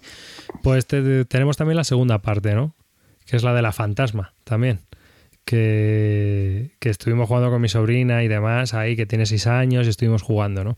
Y curiosamente a todos nos gustó menos la segunda parte que la primera. ¿Por qué? Pues fijaos, por un poco por el tema de los colores, porque los colores no están representados igual en la carta que en los objetos, por lo menos en la, en la caja que yo tengo, ¿no? El verde sí es verde, pero la, la bañera, que es gris, hay mucha gente que le confunde con el azul. Y entonces eso creaba una especie como de, líos que te cagas. O sea que fijaos. Es, la única queja que yo tengo. Esto me parece, esto me parece lamentable, ¿verdad? ¿verdad? Ah, que sí. Es que bueno, luego dirás que es normal porque, claro, el tinte no, no, no es normal. verde pistacho, cuando lo juntas con el cartón chino, pues hace que la textura no me suda la palla. Es una mierda y punto. Si es gris, es gris, coño, y ya está. que me pone histérico. Caca. Eso te pasa a ti con los dados estos del Bonanza, ¿no? Que te, quejabas de que eran muy parecidos también, los de color crema, esos beige. Sí, sí, que aparte de cuando lo juega Carte con las manos esas que tiene de mantequilla, se le corre la tinta todo y a y aparte de eso, también depende de la luz, porque si tienes una luz muy amarilla, seguro que tampoco se ven bien. Es que todo depende, ¿no? Entonces, nosotros donde estábamos no sabía nada bien aquello y había unos líos, la gente se equivocaba continuamente. Una, cosa, para paleta de colores bien elegida, la del Dieburgen Burburgun. Eso, eso es Kandinsky, el estilo puro.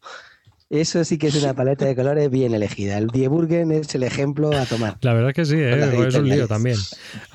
Sí, sí, es el ejemplo, pero a tomar por culo. Hoy la cosa va de culos y katanas. No quiero decir nada.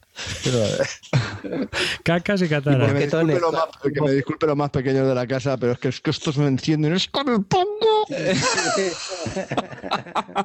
Pues fíjate, o sea, eso, es lo que nos pasó un poco, ¿no? O sea, yo me quejaba un poco de- del tema ese de la producción gráfica y claro, como es un juego en el que tienes que coger eh, las piezas que hay en el centro según la carta que salga, pues claro, la gente se quedaba un poco como para... Pero es gris, es el verde, o sea, es azul, es que eh, con la luz esta no veo bien. Bueno, había unos líos.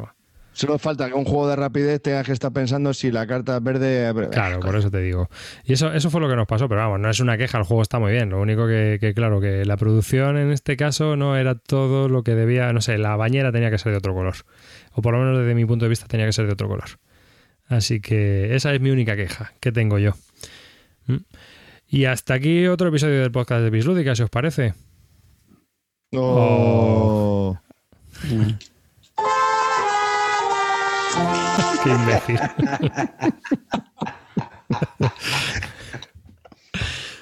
Yo añadiría, añadiría la canción del gran filósofo Porky, Lástima que terminó el festival de hoy. ¿Cómo, que- cómo ha quedado? Yo creo que quedó bien. Sí, o pero menos, ¿no? espérate que nos despidamos, coño. Esta la pones luego, tío. Y la cara de gilipollas que se le ha quedado. ¿No le puedes hacer una foto? Sí. Parece como el culo la vuelta este. Qué imbécil. Bueno, pues hasta aquí, hasta aquí otro episodio del podcast de. Bislúdica. Eh, cachondeos aparte. Eh, muchas gracias por escucharnos a todos los oyentes que están ahí. Eh, os recordamos que podéis visitar nuestra página web bislúdica.com y dejarnos un comentario con todo aquello que opinéis sobre el podcast que, que hemos publicado. Eh, pues nada, yo, David Arribas, me despido porque ahora pondré la toma falsa que hemos tenido al, al terminar, que ha sido bastante buena y, y por eso nos estamos riendo. Un saludo a todos y hasta la próxima. Hasta la próxima, chicos. Adiós. Oye, un saludo también a, a Estefan Fede que nos escucha. A Sí. Stefan Fell, Me, me voy a por las katanas. vale. Y ahora cuando David diga ya hemos terminado, ya puedes hacer los comentarios. ya Qué poco criterio tenéis, ¿eh? No tenéis ni puta anda. idea. Eso, que gracias por escucharnos. Hasta la próxima. Ah, que no lo habíamos No. terminado. Pero solo cortas.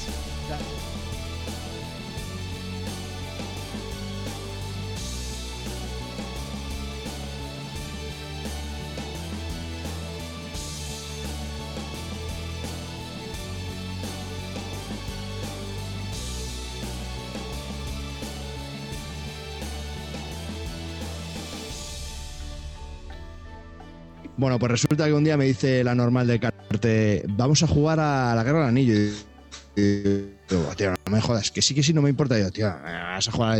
Tú, bueno, digo, vale, venga, vete haciéndote el setup. Es que, tío, es muy largo el setup. Y no te preocupes, el setup, las reglas y tal, venga, vale. Media hora de setup, llego a su casa, lo tiene todo plantadito, hay 100.000 figuras encima de la mesa, tablero que te cagas de grande. Las reglas, ¿qué tal? Bueno, son largas, 45 minutos de reglas, tal. Yo dentro de mí, yo con cara con cara seria y dentro de mí, Dios mío, ¿cuánto voy a resistir? Empezamos primer turno, muevo para aquí, para allá, veo que esto no es lo mío y antes de empezar el segundo turno le digo, mmm, Carté, mm, si te digo una cosa no me matas, y dice, ¿qué te pasa? Yo, ¿qué tal si lo quitamos y jugamos a otra cosa? tío, no sabía, no sabía. Eres un cabrón, tío. Y yo, "No, tío, esto es insufrible. Y yo, tío, ¿Y, y qué le dijiste? Sácate un coloreto. Yo es que soy más de coloreto. ¿Cómo le puteo? Pues no me hice ni puta gracia. Ya, ¿eh? ya lo sé, ya lo sé. Entonces, cuando has dicho antes lo del que, hombre, para unas jornadas, sí, sí, Carte, tú prepáralo, que luego cuando llegue Félix eh, se lo explicas en una hora y jugáis solo un turno y ya está, si no pasa nada.